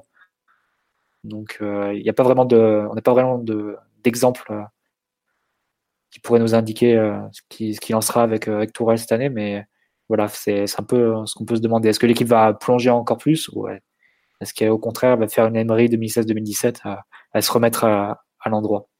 Après, enfin, le préparateur physique avait l'air assez sûr de lui parce que lui aussi il est un peu chaud quand même. Mais euh, moi, ce qui me fait vraiment peur, c'est le programme de janvier, parce que vu le nombre de matchs qu'on est censé jouer en janvier, et que la seule semaine où qui était possible de jouer, enfin de travailler, de faire du fond un peu, qui saute avec le report de, Monaco PSG. Euh, d'ailleurs, Tourelle a eu une phrase très étrange le jour en conférence de presse. La rencontre est censée avoir été fixée et il dit euh, peut-être qu'on jouera. Enfin, mon grand, je peux être méchant, mais la LFP, ok, des fois c'est des guignols, mais la, la, rencontre elle est fixée. Hein. Alors, soit ils ont en tête de faire déplacer un des matchs pour justement travailler ou autre, mais je vois pas comment ça peut être accepté. Euh, soit je sais pas comment ils comptent s'y prendre, mais euh, il y a un souci. Hein. C'était Laurent Blanc qui avait une fois menacé d'envoyer la CFA en finale de coupe face à Bastia, je crois. 2014-2015 euh, parce qu'il y avait un, enchaînement de matchs complètement dingue en, avril, qu'on n'avait plus personne dans l'effectif, euh, tout, le monde était blessé. C'était à Bordeaux, je crois qu'il avait fait ça, où il avait pratiquement sacrifié une finale de Coupe de la Ligue contre l'OM en 2010. Pour, parce que justement, ils avaient le match, euh, le quart de finale aller de Ligue des Champions contre Lyon trois jours après. Enfin, il y avait une histoire comme ça. Où Monaco a fait exactement la même chose face à de France où ils envoient une équipe B parce qu'ils doivent gérer la Ligue des Champions, je crois. Mm. Oui, ouais, c'était face à nous, ils perdent, ils perdent sur un gros score. Ouais. Après, est-ce que est-ce qu'on va sacrifier des coupes Est-ce qu'on va sacrifier le mois de janvier? Enfin, c'est assez flou, mais dans tous les cas, tu es obligé d'envoyer 11 mecs au minimum, plus 3 qui vont jouer. Bah, c'est vrai que dans ces cas-là, tu seras bien content de trouver le bon choupeau, de trouver certains qui jouent peu, euh, du, Bernat, enfin non, lui joue beaucoup pour le coup, mais il y a des Meuniers, tout ça, des mecs qui, qui, peuvent pas se permettre de, de cracher sur un match parce qu'ils n'ont pas beaucoup de temps de jeu mais ça va peut-être être compliqué. Et puis après, on sait très bien qu'il va y avoir au moins un titulaire qui va se péter physiquement, euh, parce que c'est comme ça. Enfin, c'est triste à dire, mais bon, euh, on a un quotient, un, potentiel de fragilité qui est, monstrueux dans cet effectif. Donc euh, voilà. Après, bon, il y a quand même effectivement la question du physique qui va se poser, parce qu'aujourd'hui, comme le dit Simon, quand on voit à quel point on est dépendant de, des pics physiques pour performer, bon après c'était sans Neymar et Mbappé, donc c'est pas pareil, mais tu, ça devient un, vrai souci pour le coup. Enfin, pas C'est d'autant plus un souci que, comme tu as dit, on a, on a un effectif fourni. Quoi. On a beaucoup de professionnels. Euh, enfin, on est loin de, de l'année dernière où tu avais que Verratti comme milieu sous contrat utilisable au 1er janvier. Euh, donc euh, ça m'étonne d'autant plus que normalement tu as des ressources, mais force est de constater que entre les blessures, les états de forme, les ceci, les cela, très très très compliqué de, d'avoir de la continuité physiquement. Et ça, il n'y a que, que l'avenir qui pourra répondre à, à toutes ces périodes de flou. Parce que pour l'instant, euh, c'est normal qu'on se plaigne de la situation parce que je suis pas sûr qu'il y ait autant de clubs en difficulté, autant de grands clubs en difficulté au mois de décembre physiquement. Euh, je pense qu'il y a même plusieurs équipes qui se sont bien refaites depuis le mois de, septembre et le mois d'octobre. Mais pour autant, ça me paraît quand même particulier comme situation. Et on a des échos qui reviennent de, la presse ou d'autres sources qui laissent entendre qu'il y aurait des problèmes euh, au niveau de la communication entre les préparateurs physiques et la cellule médicale, le coach, tout ça. Donc, euh, je pense que tout ne fonctionne pas parfaitement au sein du club de ce point de vue-là. Personnellement, ça me laisse des doutes, mais si, comme a l'air de le croire le préparateur physique, tout le monde sera, en tout cas, le groupe sera prêt à performer à 100% au mois de février, bon, je pense qu'on n'a pas d'autre choix que de lui faire confiance et d'attendre, mais euh, ouais, c'est, l'avenir qui, qui dissipera ou, non les doutes, mais c'est quand même très inquiétant, euh, je trouve personnellement. On me dit, vu le nombre de kilomètres que font Mbappé et Icardi dans un match, ils peuvent enchaîner deux matchs par semaine. ah bah Icardi, c'est sûr que. Euh, bah, Icardi, qui fait, Icardi qui fait le plot dans la surface, normalement ça lui bouffe pas trop d'efforts, mais je sais pas si. non, mais ça fait partie des problèmes qu'on a eu à Montpellier. On l'a pas dit, mais dans la partie collective, euh, on a beaucoup manqué de profondeur. Les latéraux faisaient pas d'appel. Sarabia en a fait beaucoup moins que d'habitude et il était très, très limite quand même.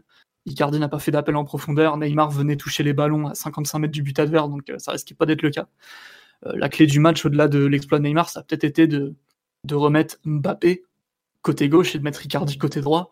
Et ça m'a rappelé quelque chose qui ressemblait au 4K2 de, de la saison dernière avec Neymar milieu gauche, Mbappé attaquant gauche et ton finisseur à droite. Donc c'était Cavani, là c'était Icardi.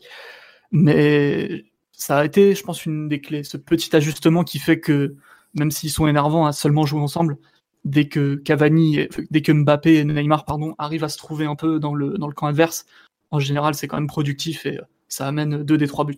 Euh, et tu l'interprètes comment d'ailleurs à ce propos la, décision de Tourelle de ne pas mettre euh, Mbappé côté gauche au départ? Euh, moi, je pense qu'il voulait les mettre tous les deux entre les lignes. Euh, parce que dans les positionnements, Sarabia reste quand même très au large, même si forcément il a de la mobilité, il bouge. Meunier reste au large, et t'as Mbappé qui, du coup, est l'attaquant qui décroche. tandis qu'Icardi ne décroche pas du tout. Et de l'autre côté, le, le pendant, pendant offensif, ce sera plutôt Neymar. L'intérêt de mettre Mbappé entre les lignes, du coup Je sais pas. Ouais, mais moi, j'aime pas du tout Mbappé dans ce rôle-là, surtout à droite, autant côté gauche. Je pense que. Enfin, c'est pas du tout sa spécialité, mais il peut être intéressant. Mais Mbappé à droite, assez bas, j'ai trouvé que. Le pire, c'est qu'il est assez précis en début de match. Hein, il fait des... D'ailleurs, on n'a aucune action. En début de match, quand même, il bien côté droit, à part. Ouais, en début de match, il a 2-3 contrôles orientés qui sont pas mal, mais. Il prend des passes entre les lignes de, de Gay, qui viennent de Gay à la base. Ouais, c'est en tout début de match, ça, quand même. Tout, tout, tout, début de match, hein, les 5 premières minutes. Et après, il, disparaît quand même. Et vous n'avez pas justement au contraire, moi, enfin, tu parles de entre les lignes, moi j'ai plus l'impression qu'il a fait un côté où, qui est un peu basé sur la course, la vitesse, avec Meunier, Sarabia et Mbappé. L'autre côté, il a fait un côté très plus jeu placé avec Bernat, Paredes, Neymar et peut-être un peu Icardi aussi, quoi, pour servir d'appui justement à ces, à mecs-là et, pas, uti utiliser en fait Mbappé dos au but pour, comme on avait pu le voir contre Nantes quelques jours avant. Vraiment, en tout cas, je le lis comme un découpage du terrain en deux axes. L'axe gauche, un peu jeu, jeu, plus jeu placé, même si Neymar n'est pas vraiment. on n'a rien placé du tout. Voilà, et plus axe droit avec beaucoup de. Enfin, pas beaucoup, mais plus de vitesse et de course en fait. Enfin, après, moi je le lis comme ça, mais c'est vrai que. Ça, ça, correspond aux positions naturelles des joueurs que tu avais aussi. Tout le monde était à peu près à son poste, ou en tout cas un poste qui pouvait fonctionner. Oui, mais par exemple, pourquoi il a mis euh, Gay côté Neymar, euh, côté euh, justement pas Neymar, alors que d'habitude il met souvent Gay en soutien de Neymar pour assumer des, les, les, le manque de course défensive, tu vois. C'est ça qui me. Quand Verratti est pas là, il fait souvent ça, ouais. Aucune idée, peut-être pour laisser Gay sur son pied droit, je je sais pas trop. Après, le, avant, avant la sortie de Gay, il y avait quand même. Enfin, c'était pas un double pivot à plat, il y avait quand même Paredes beaucoup plus bas et Gay qui servait d'appui hein, dans une position un petit peu plus avancée. Donc euh, je sais pas exactement ce qu'il avait euh, en tête, en tout cas pour son milieu de terrain.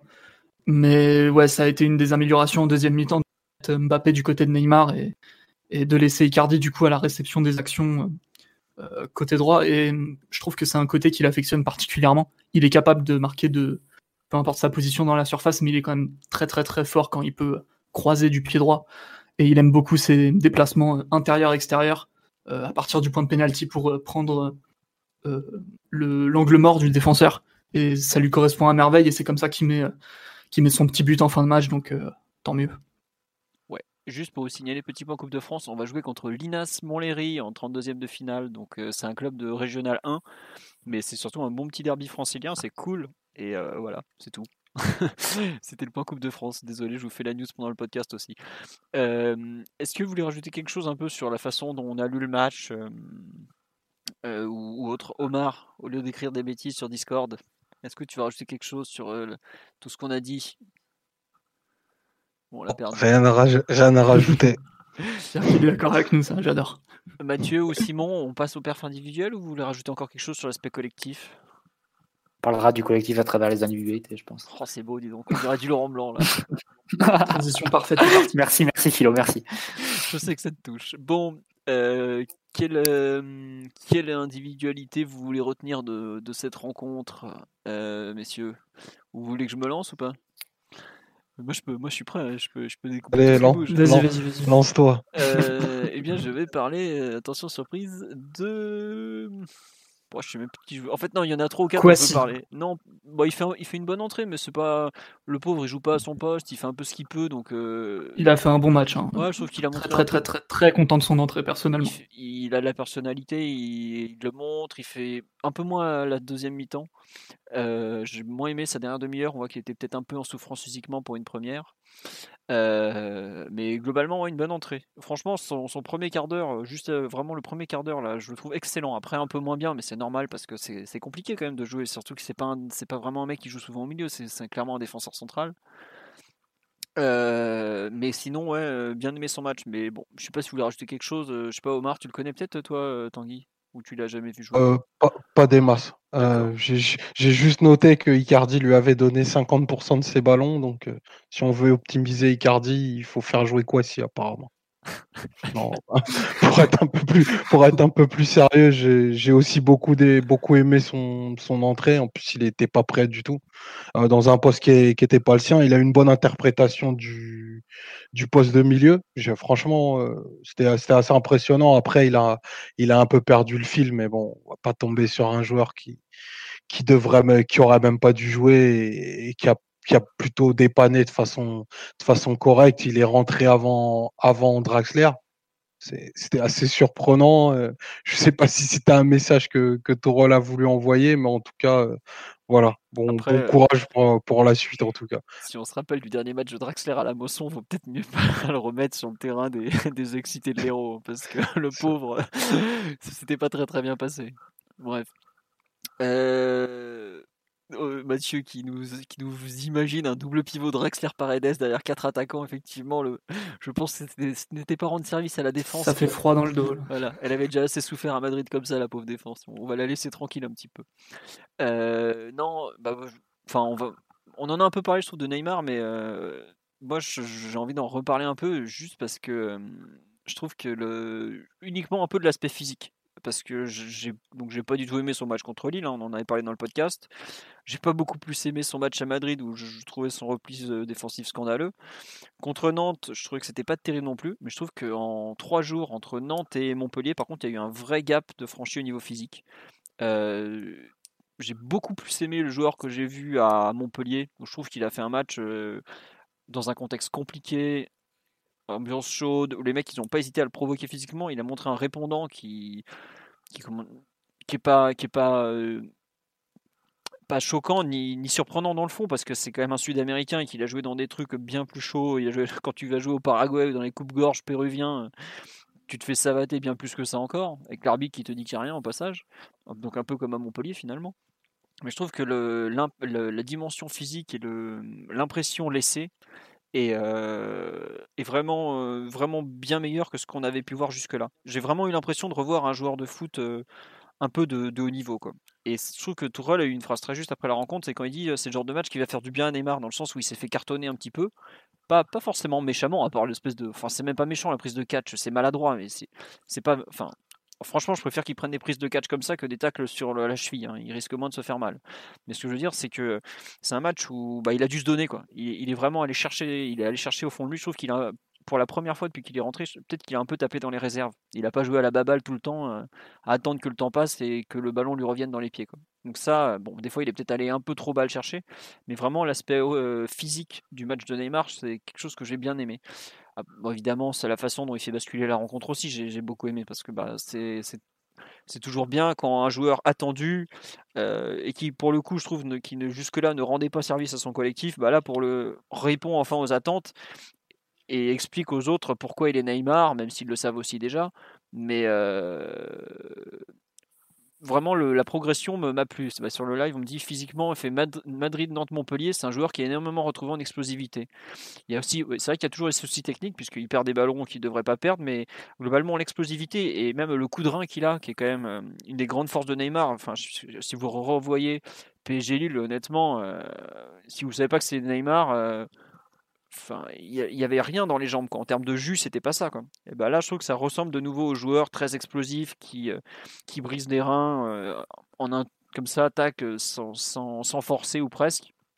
Et je, je trouve que c'est clairement le, très très bon côté de, de sa partie. Après, comme, comme Mathieu l'a dit, il y a eu des fois des, des abus dans ses prises de balles et tout ça, la façon dont il a géré les attaques, la façon dont il a pu un peu trop bah, jouer le 1 contre 1, mais c'est aussi le, joueur qu'il est. Donc moi, je, autant je suis pas toujours un grand fan de certaines de ses attitudes, notamment en Coupe d'Europe quand il faut défendre et qu'il regarde les autres. Autant je trouve que dans ce match à Montpellier, euh, bah, il a été dans le ton malgré son déchet en fait, tout simplement. Je sais pas après, Simon, Omar, Mathieu, vous pouvez ne pas. Moi, il a montré énormément d'ego, mais aussi pas mal de ressources physiques. Je suis pas super convaincu par euh, euh, sa pointe de vitesse et son coup de rein, mais j'ai bien aimé son, son volume physique, son cardio parce que la manière dont il, avait d'attaquer les espaces encore euh, après plus d'une heure de jeu, ça montre qu'il est en train de revenir petit à petit. Et je pense qu'avec 3 euh, kilos en moins et 5-6 matchs euh, enchaînés d'affilée, je pense qu'il peut redevenir très très très intéressant et je crois pas qu'il soit perdu pour le foot comme, comme certains, comme certains le disent. Bon, après, il faut que, faut que la Ferrari reste en place, quoi. Euh, si il se pète la cheville, le, genou, la cuisse ou quoi que ce soit, forcément, tu retombes dans, dans des problèmes, mais j'ai beaucoup aimé son volume de course, ouais. Parce ah bah. que de la première à la dernière minute, il a, enfin, il a pas arrêté, quoi. Et tu sens que au niveau respiratoire, c'est un sacré cheval quand même. Bah déjà, tu, ta Ferrari, elle va reprendre une semaine de mauvaise huile brésilienne pendant les fêtes. Elle va, elle va rentrer comme l'an dernier avec 3 kilos de trop. Ça va être beau, mais bon. Il a déjà 3 kilos de trop. ouais, bah, revoyez, c'était Pontivy l'an dernier le premier match. Ah, il se trimballe un, un fessier peu flatteur, on dira.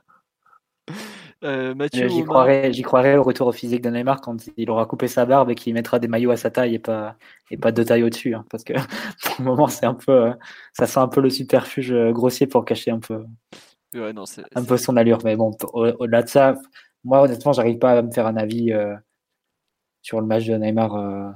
de Neymar samedi, c'est à la fois la, tombe du collectif et le, le, salut de son équipe. Donc, et les, les deux faces, enfin les deux faces de la même pièce. Donc, je sais pas, je saurais pas euh, vers, vers quel côté trancher euh, définitivement. Je veux croire quand même que c'était très, très circonstanciel et très passager euh, ce choix de match qu'il a fait, ce choix de match vraiment très, très individuel. Et qu'on reviendra à des, des, choses un peu plus, un peu plus tempérées après la trêve. Parce que globalement, enfin, ok, nous gagne le match face à Montpellier et c'est très très bien, mais il il peut pas refaire le même match euh, face à Madrid, face, à, face au Bayern, face à n'importe quelle autre équipe un peu sérieuse en Europe. Ça peut pas marcher de prendre le ballon à 50 mètres de, des cages adverses et, de partir en percussion 10, 15 fois dans le match sur 30 mètres. Ah non, non, non, c'est sûr. Mais moi, je te dis, c'est juste, je trouve, ce que j'ai aimé, c'est la progression physique et plus ça, parce que les choix de jeu, c'est clair, ils sont pas très. Il y en a eu des bons, il y en a eu des moins bons, mais c'est moyen en termes de choix de jeu par rapport à ce qu'il est capable de faire. Et même pour un, pour un créateur d'occasion comme lui, il en crée pas non plus énormément dans, dans la rencontre, par exemple. Mais euh, je trouve que par rapport à ce qu'on avait pu voir au cours des semaines précédentes, où c'était franchement inquiétant, parce que faut quand même, enfin, il revient contre Lille, il, a, il avait raté 4 semaines ou 5 semaines de compétition, il n'avait pas raté 6 mois non plus. Hein. Et tu avais l'impression d'un joueur qui était mais alors vraiment mais hors de forme quoi après, je me fais pas trop de soucis. Il va, revenir à un niveau, de forme plus, euh, correct au fil de, d'enchaîner les matchs. Et, forcément, il va, nous en faire gagner d'autres. Hein. Il n'y a, aucun souci là-dessus. Mais c'est plus moi ce qui m'interroge, c'est la façon dont on va l'intégrer au final. Parce que, enfin, ou plutôt la façon dont l'équipe va jouer pour lui ou avec lui. Est-ce qu'on va continuer dans cette, voie-là qui est la voie Emery, ou est-ce qu'on a d'autres ambitions pour février? À voir. Omar, un avis sur euh, Neymar euh, physiquement, techniquement, tactiquement, psychologiquement? Non, j'ai pas trouvé euh, en première mi-temps qu'il était, qu'il était sur le bon chemin physique. C'est genre, je prends pour exemple le nombre de prises de balles latérales qu'il a fait, ou plutôt que de partir en percussion, parce que Neymar il vit que de ça, il se nourrit de ça. Il, essayait de traverser le, le, terrain dans sa, dans sa grande latéralité ça m'a fait penser à une ancienne phrase qu'a dit un, célèbre commentateur sportif qui disait que les grands joueurs ne, driblaient jamais dans la latéralité. Jean-Michel Larquet, où que tu sois, on pense à toi. Et euh, il, a, vraiment changé de, braquet autour de la, de.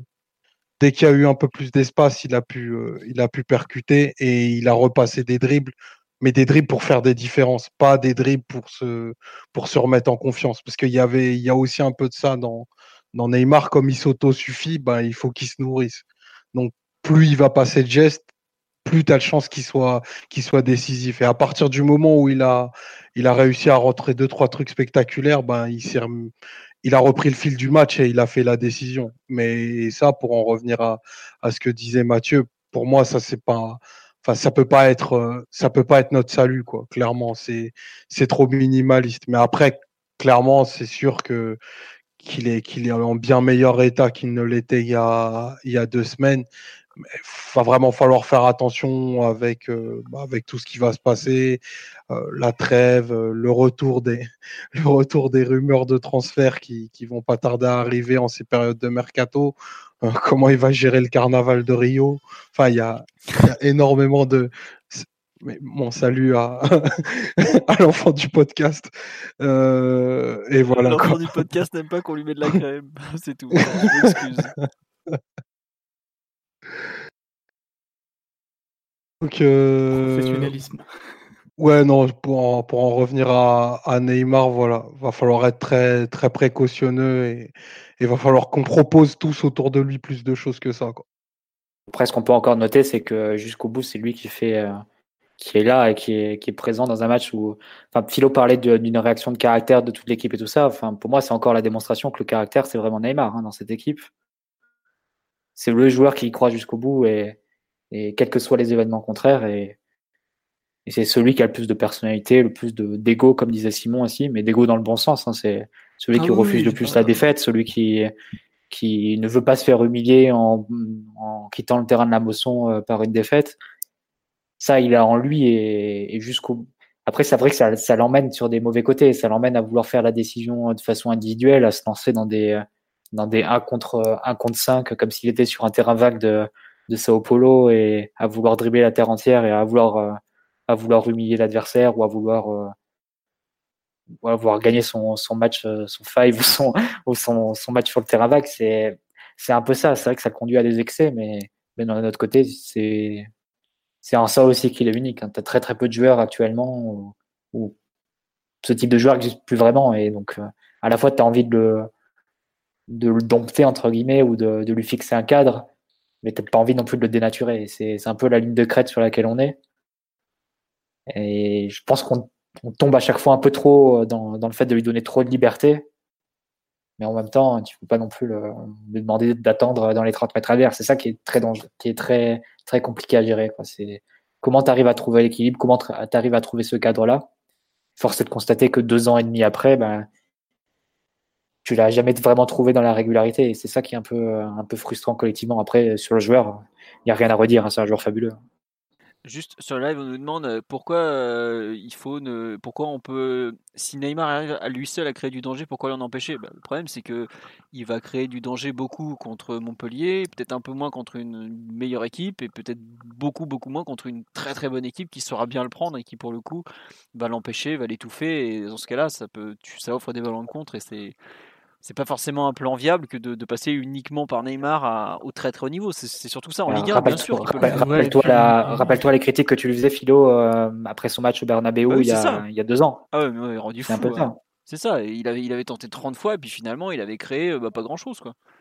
Et puis bah d'ailleurs, euh, le but, euh, finalement, c'est il était. Parce que l'équipe s'en remettait complètement à lui. Oui, c'est ça. C'est oui. ça, parce que on était, Emery avait, lui avait donné les clés, lui avait dit, ben ok, tu prends le ballon à 50 mètres et t'essayes de, de créer, de, de connecter un peu avec tous les autres ou de faire la différence toi-même.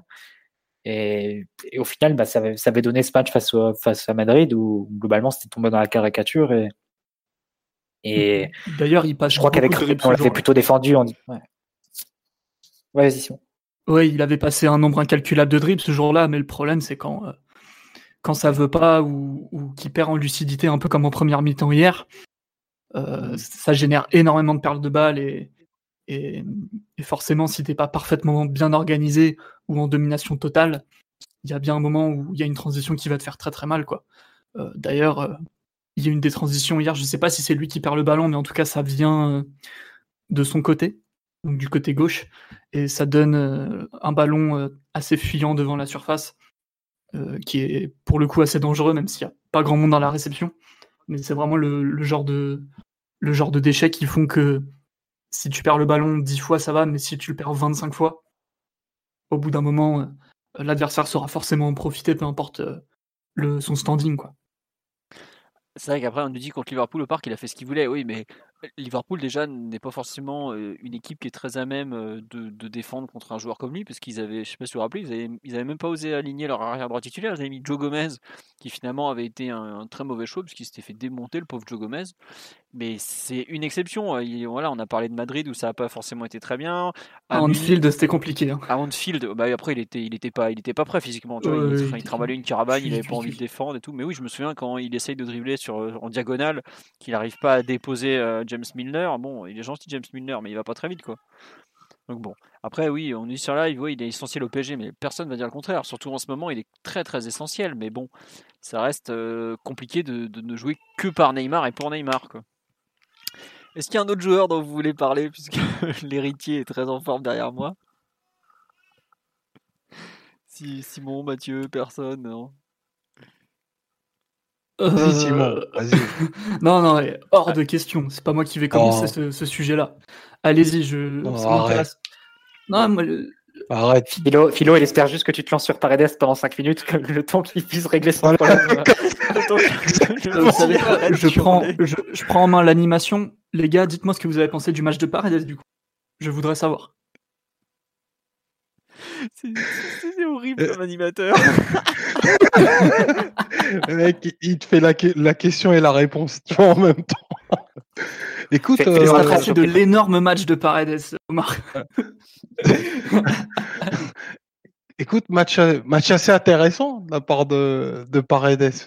À noter, euh, il a existé euh, beaucoup à la récup. Euh, c'était quasiment le seul. Je crois que c'est le joueur du terrain qui, qui récupère le, le, plus de ballons. Euh, et il a, il a fait pas mal de, de transmissions mi-longues qui étaient, qui étaient intéressantes. Moi, quand, quand je l'ai vu, quand j'ai vu qu'on démarrait en double pivot entre Idigay et lui, euh, bah, je me suis dit heureusement que TJ Saviani revient de, revient de blessure parce que sinon, il aurait eu de quoi se promener j'étais, j'étais assez inquiet.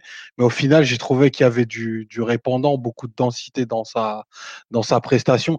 Euh, sur le sur le direct, j'étais j'avais eu un avis un peu moins positif, mais en revoyant le match, j'ai vu qu'il y avait pas mal de, de, choses intéressantes à mettre à, à, son crédit, notamment dans le fait que ben lui a, a, cherché pas mal de passes dans les dans le dernier tiers, même dans le moment où on n'arrivait pas à créer. Euh, donc ça c'est suffisamment intéressant pour être noté. La la faculté qu'il a eu à couper le, le, peu de lignes de passe euh, de Montpellier est aussi intéressant et dans une session où je crois ça faisait euh, ça devait faire cinq semaines, cinq ou six semaines qu'il n'avait pas été titularisé. Depuis le 1er novembre, je crois. Ouais, euh, donc un peu moins. Non, cinq semaines.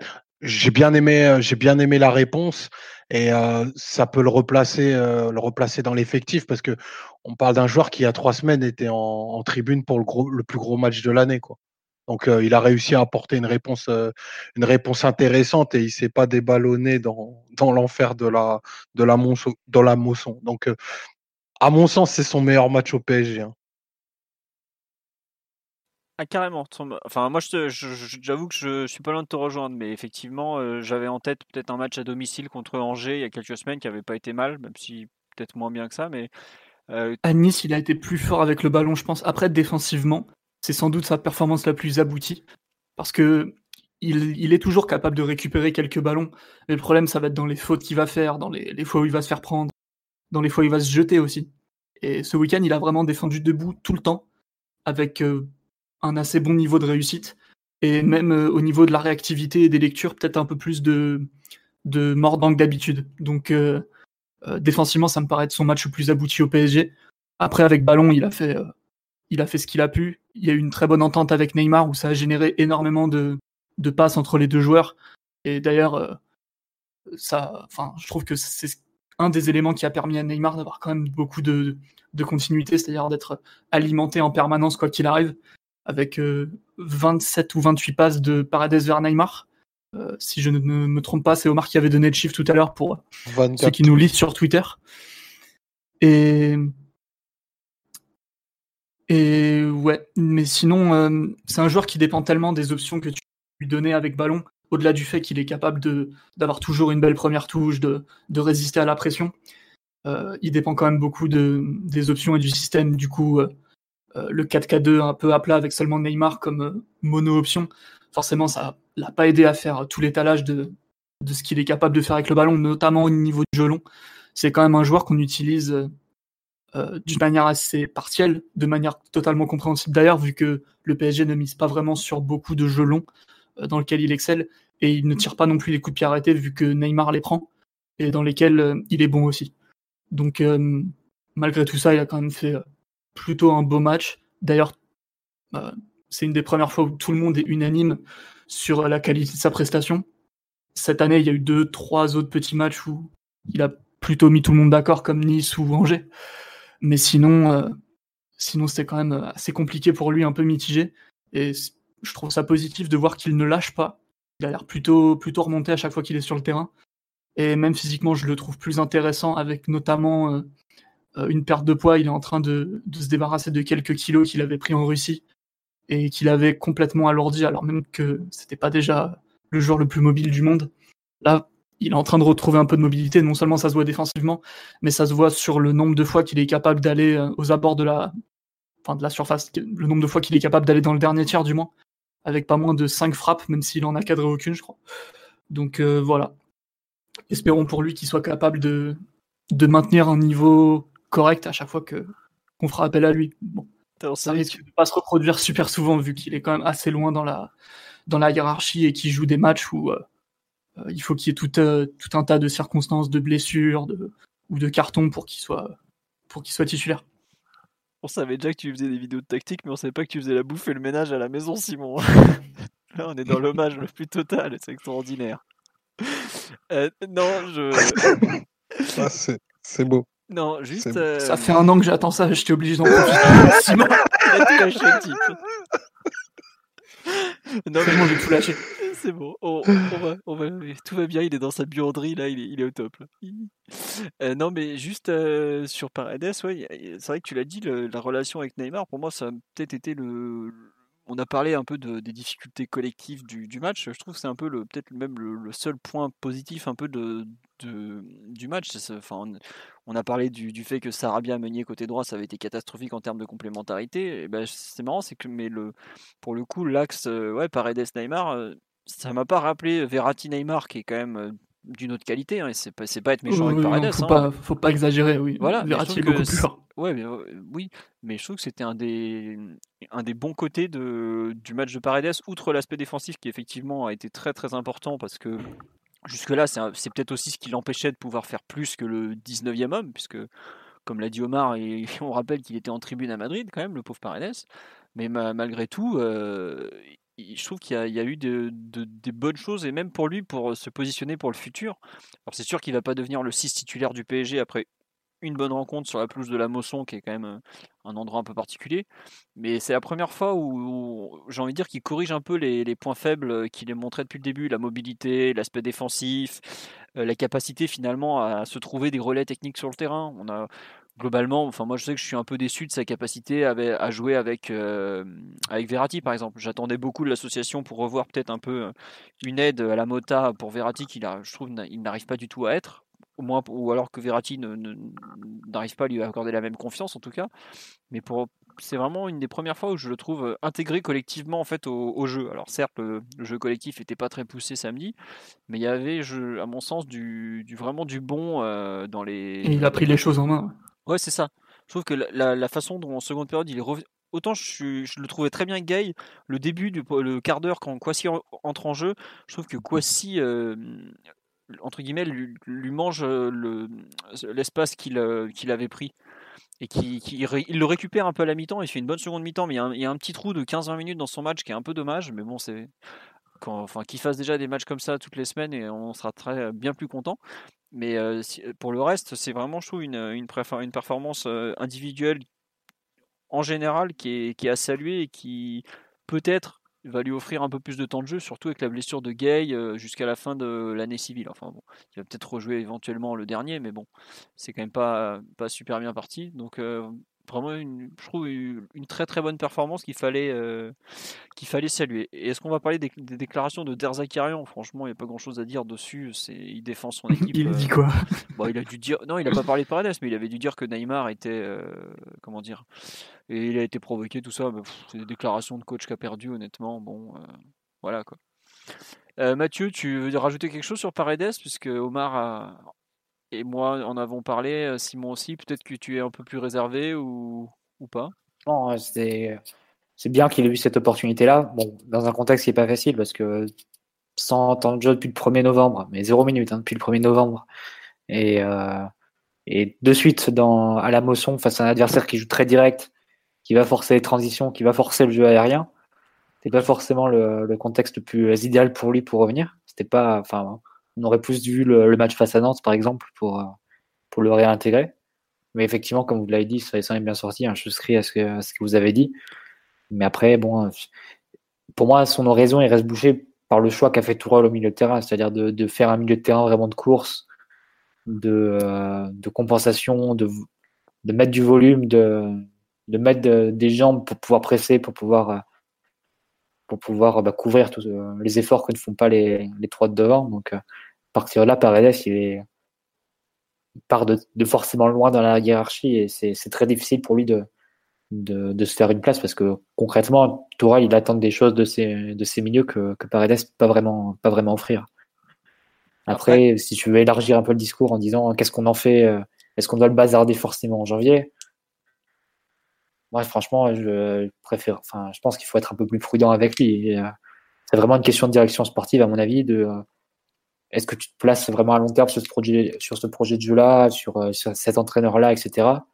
Mais quand, certains veulent bazarder Paredes en, en, le lâchant en prêt avec prise du salaire à 50%, je sais pas quoi, pour pouvoir mettre 40 ou 50 millions sur Tonali en même temps, bah, pour moi, ça n'a aucun sens.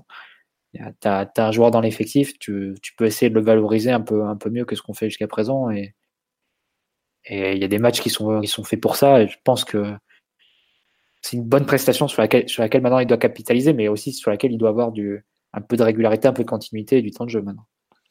Bah, là, euh, on va quand même aussi arriver dans la période de la saison où il a le plus d'opportunités d'avoir du temps de jeu parce que les coupes nationales commencent. Euh, on va être à deux matchs par semaine pendant deux mois. S'il n'a pas de temps de jeu au mois de janvier, c'est vraiment c'est terrible quoi pour lui. C'est terrible, terrible, terrible. Et c'est ça peut pas. Enfin, il s'est réveillé au bon moment. Maintenant, il faut qu'il enchaîne. Il faut qu'il soit performant encore les fois suivantes. C'est surtout ça le truc, c'est qu'il faut qu'il soit performant. Parce que d'un moment, euh, s'il ne l'est pas, euh, Herrera va revenir, euh, Gay va aussi revenir de blessure. Est-ce que Tourelle va pas aussi vouloir essayer de Kouassi parce que ça lui a bien plu? Enfin, ce genre de choses, quoi. C'est pas. Euh, c'est pas. Euh, oui, Omar Herrera va revenir un jour. Il a été innocenté. Donc, ouais, il, a un peu, malgré toute concurrence, pour être, le premier joueur du banc à sortir euh, au milieu, quoi. Bon. Et on, va, on nous dit sur live, on va pas le bazarder avec le peu de joueurs qu'on a. moi, je suis pas si sûr pour le coup. Parce que s'il y a comment dire, s'il y a une opportunité de, le caser quelque part, euh, je ne serais pas surpris que le PSG la saisisse, puisqu'il a quand même un gros salaire euh, et qu'il n'est pas forcément à même d'évoluer dans beaucoup de contextes. Après, ce week-end, il a un peu prouvé le, contraire, parce qu'honnêtement, Paredes en 4-4-2 avec euh, Montpellier en face, grand ballon en avant, transition à assumer, des, des partout, je craignais honnêtement le pire. Pour moi, on était parti pour une performance all-time, mais dans le négatif. Et finalement, bah, c'est bien que le joueur qui a, ait pu montrer sa qualité malgré tout. Sur ce, est-ce qu'il y a un autre joueur sur lequel vous voulez revenir? Probablement, non? Euh, Peut-être parler de l'entrée de, Diallo, du coup. Parce que. Euh, c'est vrai. Lui, pour le coup, il, a, il avait un rôle très très important de, de devoir gérer tous les ballons assez verticaux de, de Montpellier et les prises de profondeur.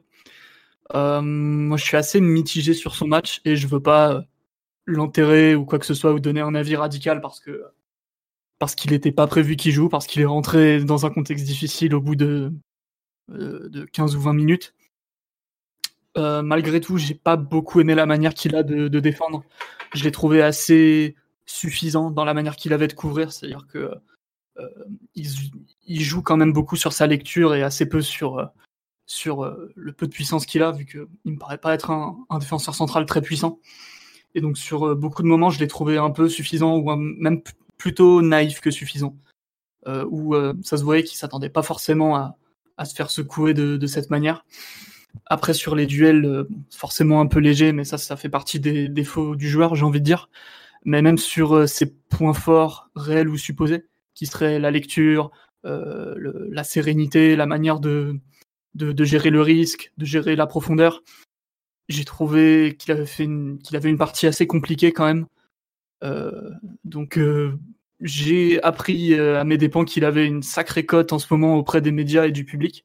Donc ça, tant mieux pour lui. Hein, c'est pas pas un mauvais joueur en soi.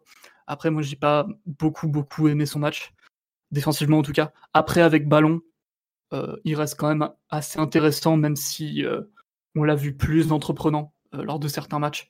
Mais pour le coup, ça reste une de ses qualités, il est fiable, donc je pense qu'il continuera d'être fiable balle au pied parce que je pense que ça reste peut-être même sa qualité principale à l'heure d'aujourd'hui au PSG. Omar, de mémoire, toi qui étais plutôt un fervent défenseur de Diallo, je demande même pas Mathieu parce qu'il va, il va le calacher comme jamais, donc euh, c'est pas la peine. Ah, puis surtout, je peux, peux plus rien dire sur Diallo parce que euh, j'ai reçu des menaces euh, d'un certain groupe organisé. ah là là là là là. Maintenant, maintenant, je vis sous protection policière avec ma femme et mes enfants. franchement, je peux rien dire sur Diallo, donc. Il est insupportable. Je vais prendre les crachats à ta place encore un petit moment, t'inquiète. Euh, non, euh, Omar, tu veux le défendre un peu Moi, honnêtement, j'aime bien le joueur. J'ai été un peu déçu de son match. Je, rejoins Simon. Je trouve que ouais, il y a beaucoup de. Dans les duels, tu, tu peux pas être débordé comme ça par la board et, de l'or. Alors, ok, c'est des joueurs puissants, c'est des joueurs qui ont une certaine vitesse et tout, mais si tu prétends jouer un rôle au PSG, enfin, dans ce PSG-là, tu peux pas accepter ça. Franchement, c'est pour moi, c'est autant des fois un Marquinhos par exemple a été dominé dans les duels, mais il avait au moins sa vitesse pour compenser. Là, je trouve que Diallo, euh, vraiment, le, duel me, gêne beaucoup, euh, honnêtement, parce que il va forcément en avoir à gérer vu qu'il y a de l'espace derrière Bernat et que Kim Pembe doit intervenir, je sais pas combien de fois par match. Donc euh, lui, il va, il va reprendre ce rôle vu que Kim Pembe est blessé pendant quelques semaines. Et là, si, si on est en difficulté face à, comment dire, face à face à Montpellier, ça va être vite compliqué de, voir plus. dans deux jours, on joue Galatasaray. Au match aller, Galatasaray, ils ont avaient imposé, je crois, 17 ou 27 duels à Kimpembe dans les airs. Enfin, un, chiffre monstrueux. Si Diallo fait pas mieux, on va au devant de graves désillusions, comme dirait Mémé. Mais c'est vraiment, j'avoue, être un peu perplexe ouais, sur sa capacité à répondre dans les duels. Je sais pas, Omar, ce que tu en penses, ou même Mathieu, hein, on, rigole, mais bon, tu peux en reparler de Diallo. Moi, c'est vraiment l'aspect duel qui me laisse très perplexe à cet instant. Quoi. Omar va parler de Bernat et il aura raison. Non, non, je vais même pas parler de, de Bernat. Je pense qu'il n'y a plus rien à dire sur, sur les replis. chaque entraîneur maintenant de, de niveau de régional 1 sait que bah, Bernat est un défenseur qui se replie jamais. Donc, ça, je pense que c'est même pas la peine d'en parler. Mais si on revient sur Diallo, je vais faire, euh, je vais prendre euh, sa semaine dans la globalité. Euh, si tu prends le match contre Nantes, Nantes, je crois qu'il fait un match impeccable, à mon sens. Ah ouais, il fait son meilleur match au PSG. On, parlait des, duels et vraiment je me pose pas en, défenseur de Diallo, même si c'est un joueur que perso j'apprécie. Euh, il gagne 100% de ses duels. Euh, les déficits euh, dont vous parliez sur la, sur la vitesse ou, ou même sur l'aspect physique, bah, je l'ai vu faire 4 à 5 très grosses corrections au, parc, au parc mercredi. Donc là-dessus, j'ai un peu de j'ai un peu de retenue. Après, purement sur le sur le match de, de samedi, euh, je crois qu'il rentre euh, en étant très froid dans un match qui est assez électrique. Euh, il y a deux trois situations clairement qui sont mal gérées. À mon sens, et elles ont été, elles ont été pas mal, pas mal partagées sur les sur les réseaux sociaux où clairement il y a, il y a moyen de faire mieux mais c'est toujours un peu, euh, un peu les mêmes problèmes qu'on a, euh, qu'on a côté défensif axe gauche. C'est euh, des sorties de duel sur des corrections proches de la ligne de touche. Et ça, on a essayé trois défenseurs et le problème perdure. Donc, soit on, ferme mal le couloir et, et je pense que on ne peut pas incriminer, incriminer que Bernat, même s'il a sa, sa responsabilité. Il y a des, il y a des cadres, il y a des, il y a des porteurs aussi qui sont mal cadrés. Il y a, il y a plein de soucis positionnels, je trouve, côté gauche, qui fait que tu surresponsabilises ton défenseur central. Mais euh, clairement, moi, j'ai, pour euh, du coup reprendre euh, tout ce qu'il a fait depuis, depuis septembre, j'ai trouvé qu'il y avait une vraie graduation dans ses performances, qu'il y a eu de la, l'amélioration sur certaines choses, et je vois pas encore le le plafond et de se dire bah là-dessus euh, c'est sûr qu'il pourra pas aller au-dessus. Au contraire, je trouve il m'a l'air plutôt plutôt travailleur et à l'écoute donc je pense qu'il va y arriver. En tout cas, je le vois, je le vois comme un bon numéro 3 aujourd'hui, euh, aujourd'hui à date et, et, le, et le match de demain, de mercredi, pardon, est, est intéressant en ce sens parce que c'est vrai que à Galatasaray, on avait eu un match bah, aussi très physique où Kipembe avait marché sur euh, sur Babel, notamment qui, qui avait joué duel sur duel et Kipembe avait vraiment été impérial. Bah, j'ai envie de dire que pour la carrière de Diallo, ce serait bien que Galatasaray nous, impose le même type de match, même si c'est un joueur très très différent de ce qu'est de ce Kipembe, euh, tant en termes de, de, qualité que de comportement sur le terrain. Ben, c'est bien de montrer qu'il est capable d'avoir du répondant dans ce contexte-là. Après, c'est vrai qu'il y a quelque chose qu'on oublie, c'est qu'il il a que 23 ans. Ça, reste jeune pour un défenseur central, puisque bah, après Kimpembe n'a qu'un an de, plus, hein, 24. Mais bon, je, et pour l'instant, vous fermez la porte à Diallo arrière gauche?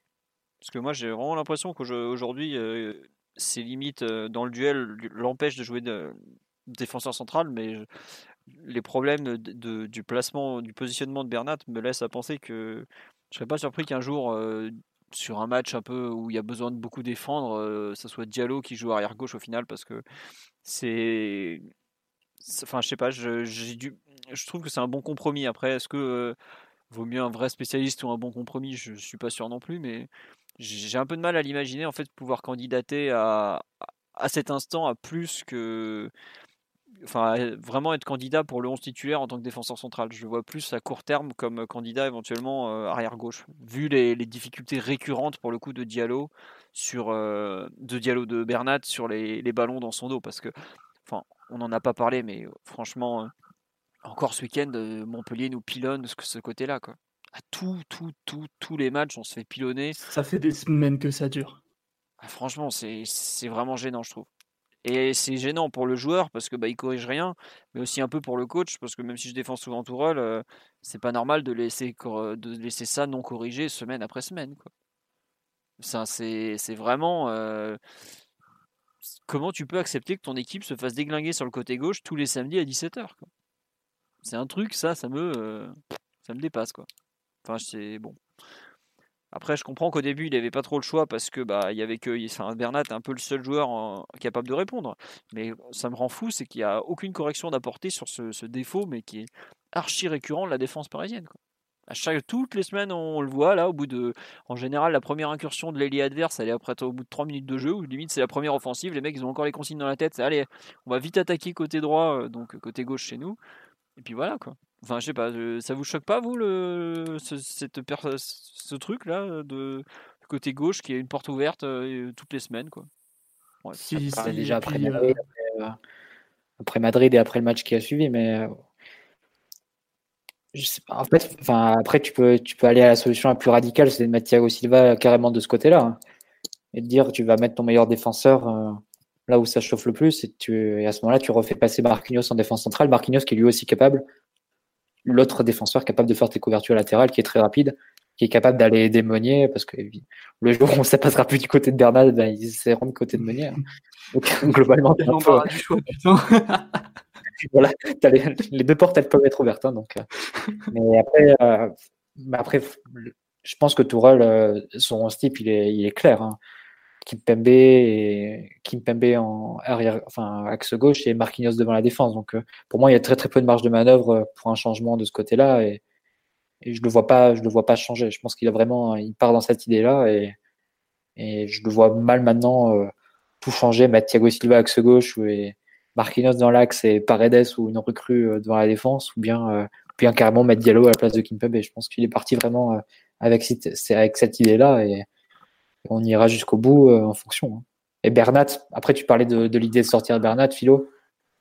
C'est très compliqué en Ligue des Champions parce que pour le coup, il a une bonne sortie de balle, Bernat. Diallo aussi, on peut pas le reconnaître. Une bonne qualité. Un peu différent de sortir le ballon quand tu es, euh, quand euh, latéral que axe gauche. C'est pas forcément les mêmes angles. C'est pas forcément les mêmes angles, même s'il peut partir aussi dans des, dans des, dans des conductions balle au pied vers l'axe, hein, Diallo. Je pense qu'il a, il a les qualités pour. Mais euh, Bernat, il a, il a plutôt une bonne sûreté technique. Je crois qu'on a marqué un but euh, à un moment euh, en Ligue des Champions. Je sais plus, c'était troisième face au Real, où il s'intègre au milieu de terrain et avec Verratti. Oh non, c'était le deuxième face à Manchester, pardon. le deuxième face à Manchester. c'est ultra fort. C'est ça. Donc, euh, pour toutes ces raisons, je pense qu'il est difficilement sortable. Et puis, il marque souvent en Ligue des Champions, Bernat. Donc, euh, pour moi, je pense qu'il fait partie des indiscutables de l'équipe, malgré le problème que tu signales, Philo, qui est, euh, qui est récurrent et, et que globalement, toutes les équipes ont ciblé. Ah bah moi surtout ce qui me rend fou, c'est pas. Je comprends que le mec il soit en difficulté une semaine, mais c'est qu'il n'y a rien qui est corrigé quoi. Alors soit euh, Bernat a du mal parce que c'est dans sa nature propre et profonde. Le truc, c'est que si tu corriges, tu changes complètement la structure de l'équipe. Tu es obligé de remettre Marquinhos dans l'axe et, et de mettre quelqu'un d'autre au Ou milieu. de Donc, euh, mettre euh, Gay relayeur gauche au lieu de Verratti. c'est pas Guy qui va te faire la. Ça demande beaucoup d'ajustements. quand même. Bah après, moi j'espère aussi que euh, on rebasculera par exemple Gay à gauche pour couvrir les Bernat et, et Neymar, Verratti à droite, etc. etc. Donc euh, j'espère. Mais est-ce que. Je suis, là- je suis pas forcément désaccord avec toi, Philo, mais Verratti Neymar, c'est la base de ce qu'essaye de construire Tourelle. Donc, euh, mais, il, est, il les met à chaque fois du même côté. Donc, euh, ouais, mais à vu partir du moment, se balade partout, euh, tu t'en fous du côté. non, mais à, à- à ce moment-là, tu es obligé de renoncer à quelque chose. Quoi. Soit tu renonces un peu à ta structure, soit tu renonces à des choix de jeu que tu as fait depuis. Pour le coup, Verratti du côté de Neymar, ça fait un an qu'il euh, qu'il le fait. Même parfois en dépit du bon sens, même à- au prix de mettre Draxler relayeur droit ou ce genre de choses. Et euh, après, c'est- son choix. Après, on, avait, vu le Verratti Di Maria côté droit, ça marchait extrêmement bien euh, sous, Laurent Blanc et même un peu sous Emery euh, quand ils ont été ensemble. Et au final, mais donc tu pourrais aussi décider de, capitaliser là-dessus, mais ça changerait complètement l'équilibre de l'équipe et il a vraiment décidé tout rôle de mettre son côté fort côté gauche. Et je le vois mal changer maintenant, renier cette option de jeu à ce moment-là. Donc à partir de là, bah, tu fais, peut-être des ajustements euh, à la marge euh, en fonction du match, euh, en disant de faire un peu plus attention là, un peu plus attention. mais, mais tu changeras pas la structure, je pense. Je pense que tu continueras à avoir Kimpembe, Bernat, Marquinhos devant la défense, Verratti à gauche. Ouais, c'est un peu dommage. Bon, on verra bien. Après, il suffit d'une blessure et puis tout change aussi. hein. Faut pas, faut pas l'oublier. Les blessures, on connaît un peu. Mais bon. Oh, sur le live, on nous dit c'est vrai que Bernat marque, mais c'est le seul argument qui plaide dans sa faveur. Non, non, faut, faut, faut quand même pas le. Non, y a pas que ça. y a pas que Là, ça. Omar, il a pris un autre compte, mais non, non, faut, faut, faut, faut quand même pas dire ça. Il, y a, il, y a, il a des Non, mais. Omar, il faut savoir qu'il nie même les buts de, de Bernat en Ligue des Champions. hein. Il reconnaît pas les buts n'a de Bernat jamais en Ligue des. Champions. Ils sont pas homologués hein, pour lui. Bernat n'a jamais marqué un seul but de sa vie avec le PSG pour lui. Ah là là, une mauvaise Ouais. foi. Les passes décisives, pour le coup, il en donne pas, ça c'est vrai. Ouais, C'est assez chiant pour un latéral. Vous, le hein. remarquerez. C'est vrai qu'on a des latéraux. Un latéral qui ne s'est pas centré quand t'as Icardi dans l'équipe, c'est un petit peu embêtant, mais bon. Pour un latéral dit offensif. Dit offensif. C'est quand même un peu chiant. Je tiens à vous signaler que latéraux, c'est incroyable. Hein. est le deuxième meilleur passeur du club à l'heure actuelle avec 5 passes décisives. Voilà. Cette, saison, combien, Cette saison, 5, Il en a fait 3 en Ligue 1, 2 en Ligue 1 je les ai c'est pas homologués. C'est une passe, c'est c'est une passe à 2 mètres pour Neymar qui enroule une frappe dans la Non, mais le premier match contre le Real Madrid, il en met 2 au parc. Puisque c'est lui qui sert Meunier et c'est lui qui sert Di Maria sur le 1-0. Ah putain, ouais. Et après, en, Li- en Ligue 1, de mémoire, il en avait deux. Il les a, il les a mises, mais assez vite, puisque pendant longtemps, il a Non, été. c'est Mais du jamais- coup, c'est passes décisives, c'est des passes décisives, c'est pas des centres décisifs. Bah Ah, si, si, si, c'est- ah bah si, euh, centre, euh, celui pour Di Maria, c'était un centre. hein, je sais pas ce qu'il C'est un faut. centre à terre, c'est pas, c'est pas- Ah bah, Juste- C'est juste, c'est juste. euh, c'est une passe qui vient du ju- côté, quoi. voilà. Non, mais c'est juste 3 de plus que Ter Stegen. Hein. C'est pas. On va pas s'enflammer non plus. hein. Quelle mauvaise foi, putain, c'est incroyable. Incroyable. Il est incroyable. Et non, et c'est aussi. euh, non, je sais plus le- l'autre passe décisive. Enfin bref, on les retrouvera, mais c'est pas très grave. Bon, ouais, non, mais oui, mis Bernat, euh, il a des qualités, mais c'est vrai que le. On nous dit, c'est vrai que sur le mercato hivernal, il y a aussi Deschiglio, mais euh, Deschiglio, pour moi, il vient plus pour renforcer le côté droit avec les Meunier. euh, Comment il s'appelle euh, Dagba qui est, qui est pas dans une bonne phase en ce moment et Kerrer on sait pas trop comment il va revenir que, que pour euh, renforcer Bernat. Après il vient plus parce qu'il peut jouer des deux côtés comme ça il peut faire la doublure de, de partout quoi. Enfin Mathieu je me trompe si je dis que Deschiglio joue plutôt à droite qu'à gauche? Bah, en ce moment, il joue à gauche, mais. Oui, mais je sais mais en général. je le voyais plus souvent non, à droite, perso. En fait, en fait, si tu veux, au Milan, il a beaucoup joué à gauche à l'époque. Parce que c'était Abaté le titulaire à droite et à gauche, ils avaient personne. Enfin, ils avaient Kevin Constant, quoi. Et, euh, et du coup, il a été, euh, il a beaucoup, euh, enfin, ses débuts, il a beaucoup joué à gauche. En sélection aussi, à l'Euro, l'Euro 2016, il joue à gauche. Mais sinon, à la Juve, il a été titulaire à droite. Et là, il est un peu entre les deux. Il a été, au début de saison, il était titulaire à droite. Là, en ce moment, il joue à gauche parce que Alexandro, il faut le faire opposer. Il a été blessé un peu et, et Quadrado s'est imposé, s'est imposé à droite. Donc, globalement, il peut jouer indéfiniment des deux côtés. Euh, des. D'accord, très bien.